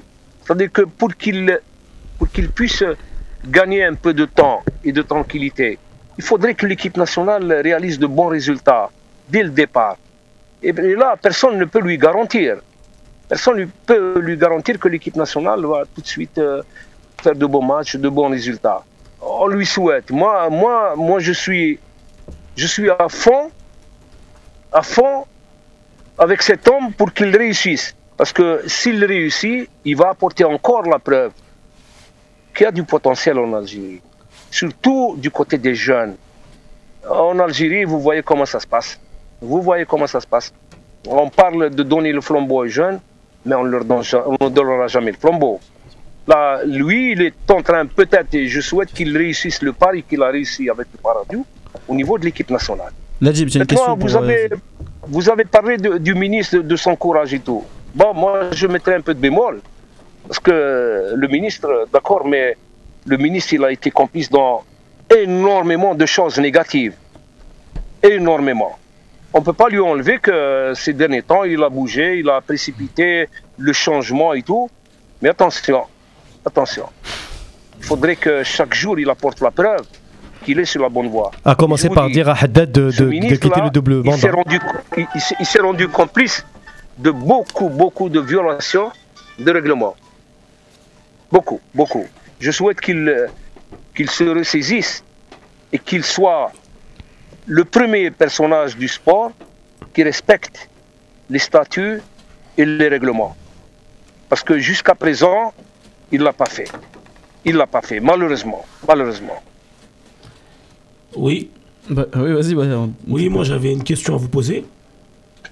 Oui. C'était euh, est-ce que Je pour, vous écoute. oui, est-ce que pour vous, vous pensez pas que l'État a laissé Raourara parce que il les a arrangés, on va dire jusqu'en de, euh, les deux mandats qu'il a fait, on va dire euh, les deux coupes du monde, euh, ça allait bien parce que l'équipe nationale c'est euh, ça représente le peuple et c'est la meilleure équipe, on va dire qui peut stabiliser un pays. Est-ce que vous pensez pas que le peuple, euh, le- l'État, quand je dis l'État, vous m'avez compris, a compris qu'en fait, elle peut plus continuer sur, euh, bah, l'importation de joueurs? Et qu'en fait, à un moment, elle s'est dit, bon, bah, on va, on va mettre Zetchi, c'est joueur, le- l'homme le, plus cohérent. Est-ce que c'est pas ça, en fait, qui a vraiment tout changé? Peut-être, peut-être, peut-être, mais moi, moi je, ne, je ne signerai pas de- demain pour, euh, pour cette, euh, cette, cette- cette- euh, cette décision n'a pas été prise en fonction de ce que vous avez dit. Parce que si réellement l'État, si réellement l'État avait le souci, avait le souci, il n'aurait pas gâché des milliards et des milliards du temps pour mettre en place une stratégie du développement du football. C'est vrai que c'est la mission prioritaire de la fédération. Mais la fédération ne peut pas faire tout en même temps. Je pense que l'État a fermé les yeux et il continue à fermer les yeux. Euh, il ne faut pas être naïf. Euh, le départ de Raurawa, il a, ses raisons, il a ses causes. Elles sont peut-être profondes. Elles, elles sont peut-être liées, liées à l'absence de résultats ces derniers temps. Mais il ne faut pas oublier qu'à un moment donné, euh, les résultats de l'équipe nationale ont grandement contribué à la stabilité. Ah oui, bien sûr. Et connaissant la passion des Algériens pour le football, ils ont, ils ont, durant certaines périodes, oublié leurs problèmes quotidiens pour applaudir les résultats de l'équipe nationale. Une, une société équilibrée, faut qu'elle soit bien sur tous les plans. Si elle est bien, si elle est bien dans un domaine et pas dans six ou sept, c'est qu'elle se porte mal. Malheureusement, en Algérie, aujourd'hui, tout le monde, tout le monde se braque sur le football. Euh, c'est le, c'est l'opium du peuple. On se braque sur le football. Comment voulez-vous qu'on ait un bon football en bonne santé quand le système éducatif n'est pas bon? Quand le système de la santé est défaillant? C'est pas possible. Les sociétés harmonieuses et équilibrées, elles le sont dans pratiquement tous les domaines. Aujourd'hui, on a, voulu faire de l'équipe nationale l'arbre qui cache la forêt ou plutôt euh, celui qui garantit la paix sociale. Aujourd'hui, qui peut nous dire que le départ provoqué de Raurawa n'est pas le sport favori de, de ce pouvoir C'est-à-dire, euh, faire sauter des gens comme des fusibles pour occulter la réalité? Parce que depuis deux ou trois mois, on ne parle que Raourawa, il a fait ceci, il a fait cela, Raourawa, ils l'ont débarqué et tout.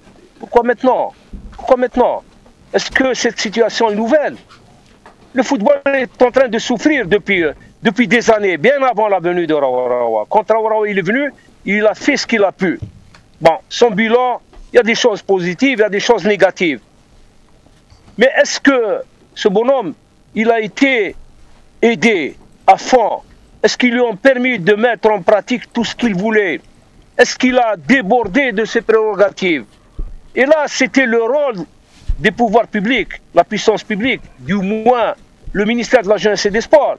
Aujourd'hui, le ministre de la Jeunesse et des Sports, plutôt, hier, je l'ai écouté, il disait, M. Zetchi euh, doit nous informer sur l'identité, la qualité, la valeur du sélectionneur parce que nous avons notre mot à dire. Mais monsieur le ministre, les fédérations jouissent de l'autonomie. C'est vrai que le ministère donne des moyens, donne l'argent. Mais attention, le choix du sélectionneur est un, truc euh, qui, dépend de la fédération, pas du ministère. Il dit que il faut que l'entraîneur soit bon. Pourquoi il n'a rien dit quand le- la fédération a recruté Rajvak?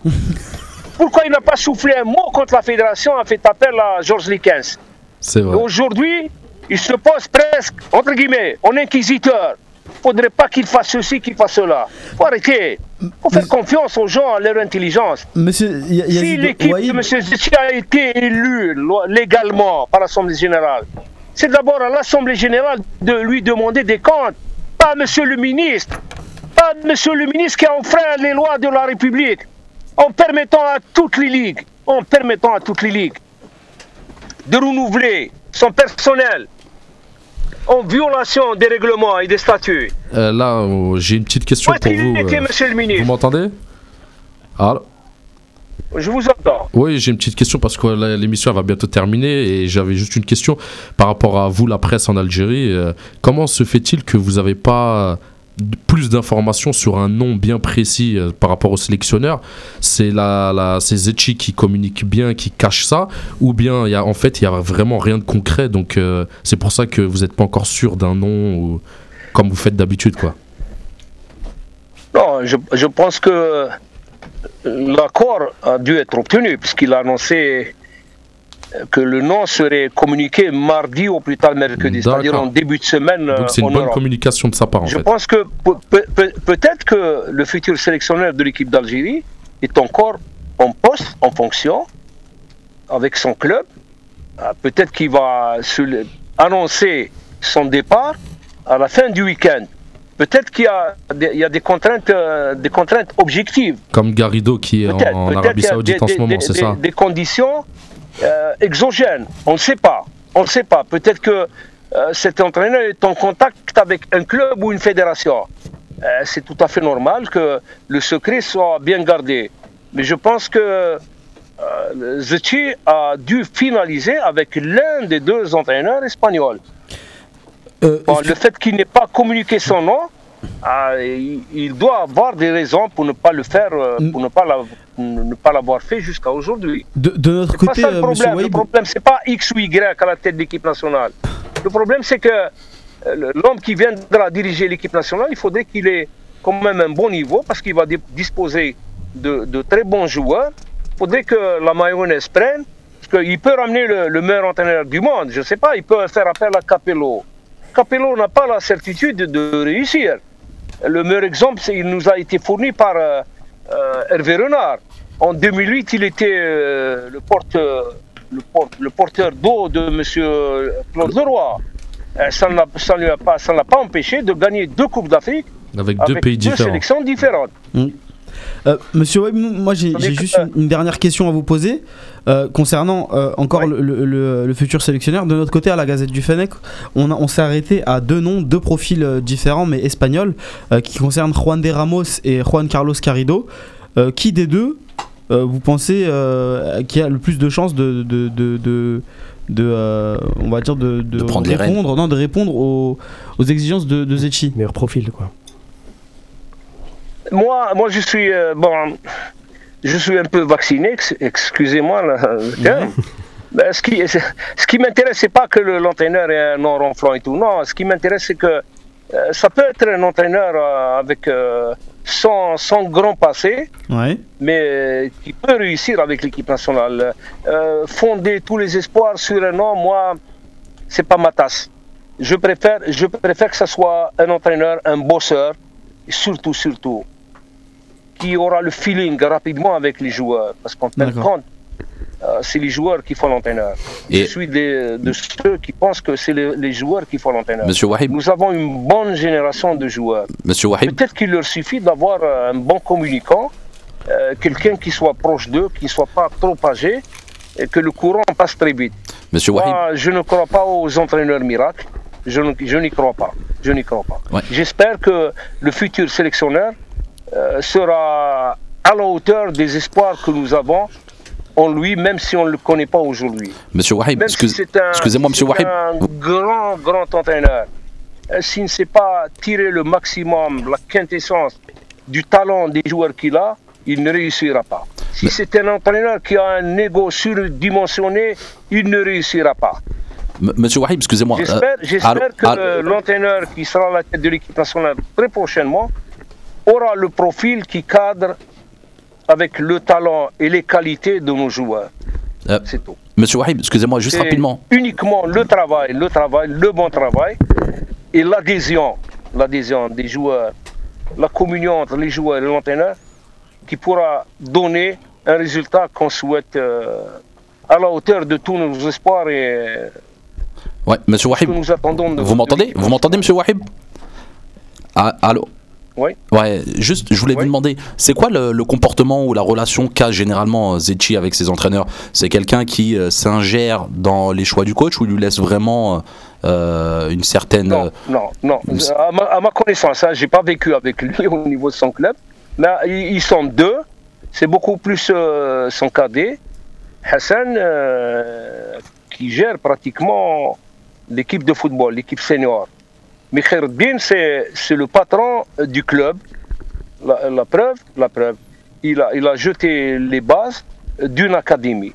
Euh, c'est lui pratiquement le, le véritable patron du club. Il s'occupe, de la politique du club. Euh, créer un centre de formation, signer un accord de partenariat avec l'académie Jean-Marc c'est d'abord Khairuddin Zetchi. Il est là avec l'équipe senior quand elle joue et tout, mais il, délègue. C'est un type qui délègue. Je pense que c'est une qualité qui n'existe pas chez la plupart des présidents de clubs en Algérie. Il gère son club comme il gère son entreprise.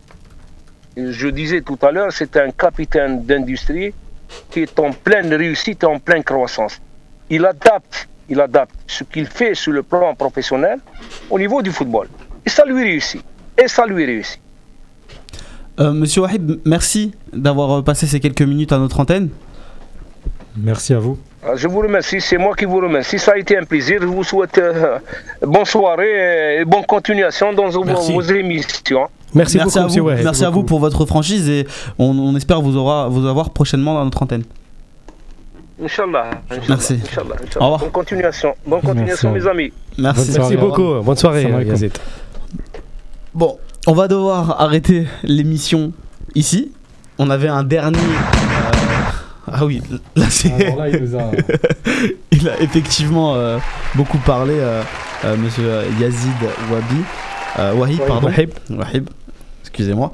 On, va, on, on aurait dû faire un dernier débat Made in Africa concernant les prochaines dates euh, de, de la Cannes. On parlait de juin, juillet, est-ce possible? On, on- on en parlera lors d'une prochaine émission parce que là on a, on a vraiment plus le temps. Merci à tous de nous avoir suivis. Je m'excuse encore une fois au niveau du standard, il y a eu un petit souci pour ceux qui nous ont appelés euh, euh, ce soir. Mais on espère que la semaine prochaine tout se passera bien. Euh, je vous dis merci à vous en plateau. Merci. Merci.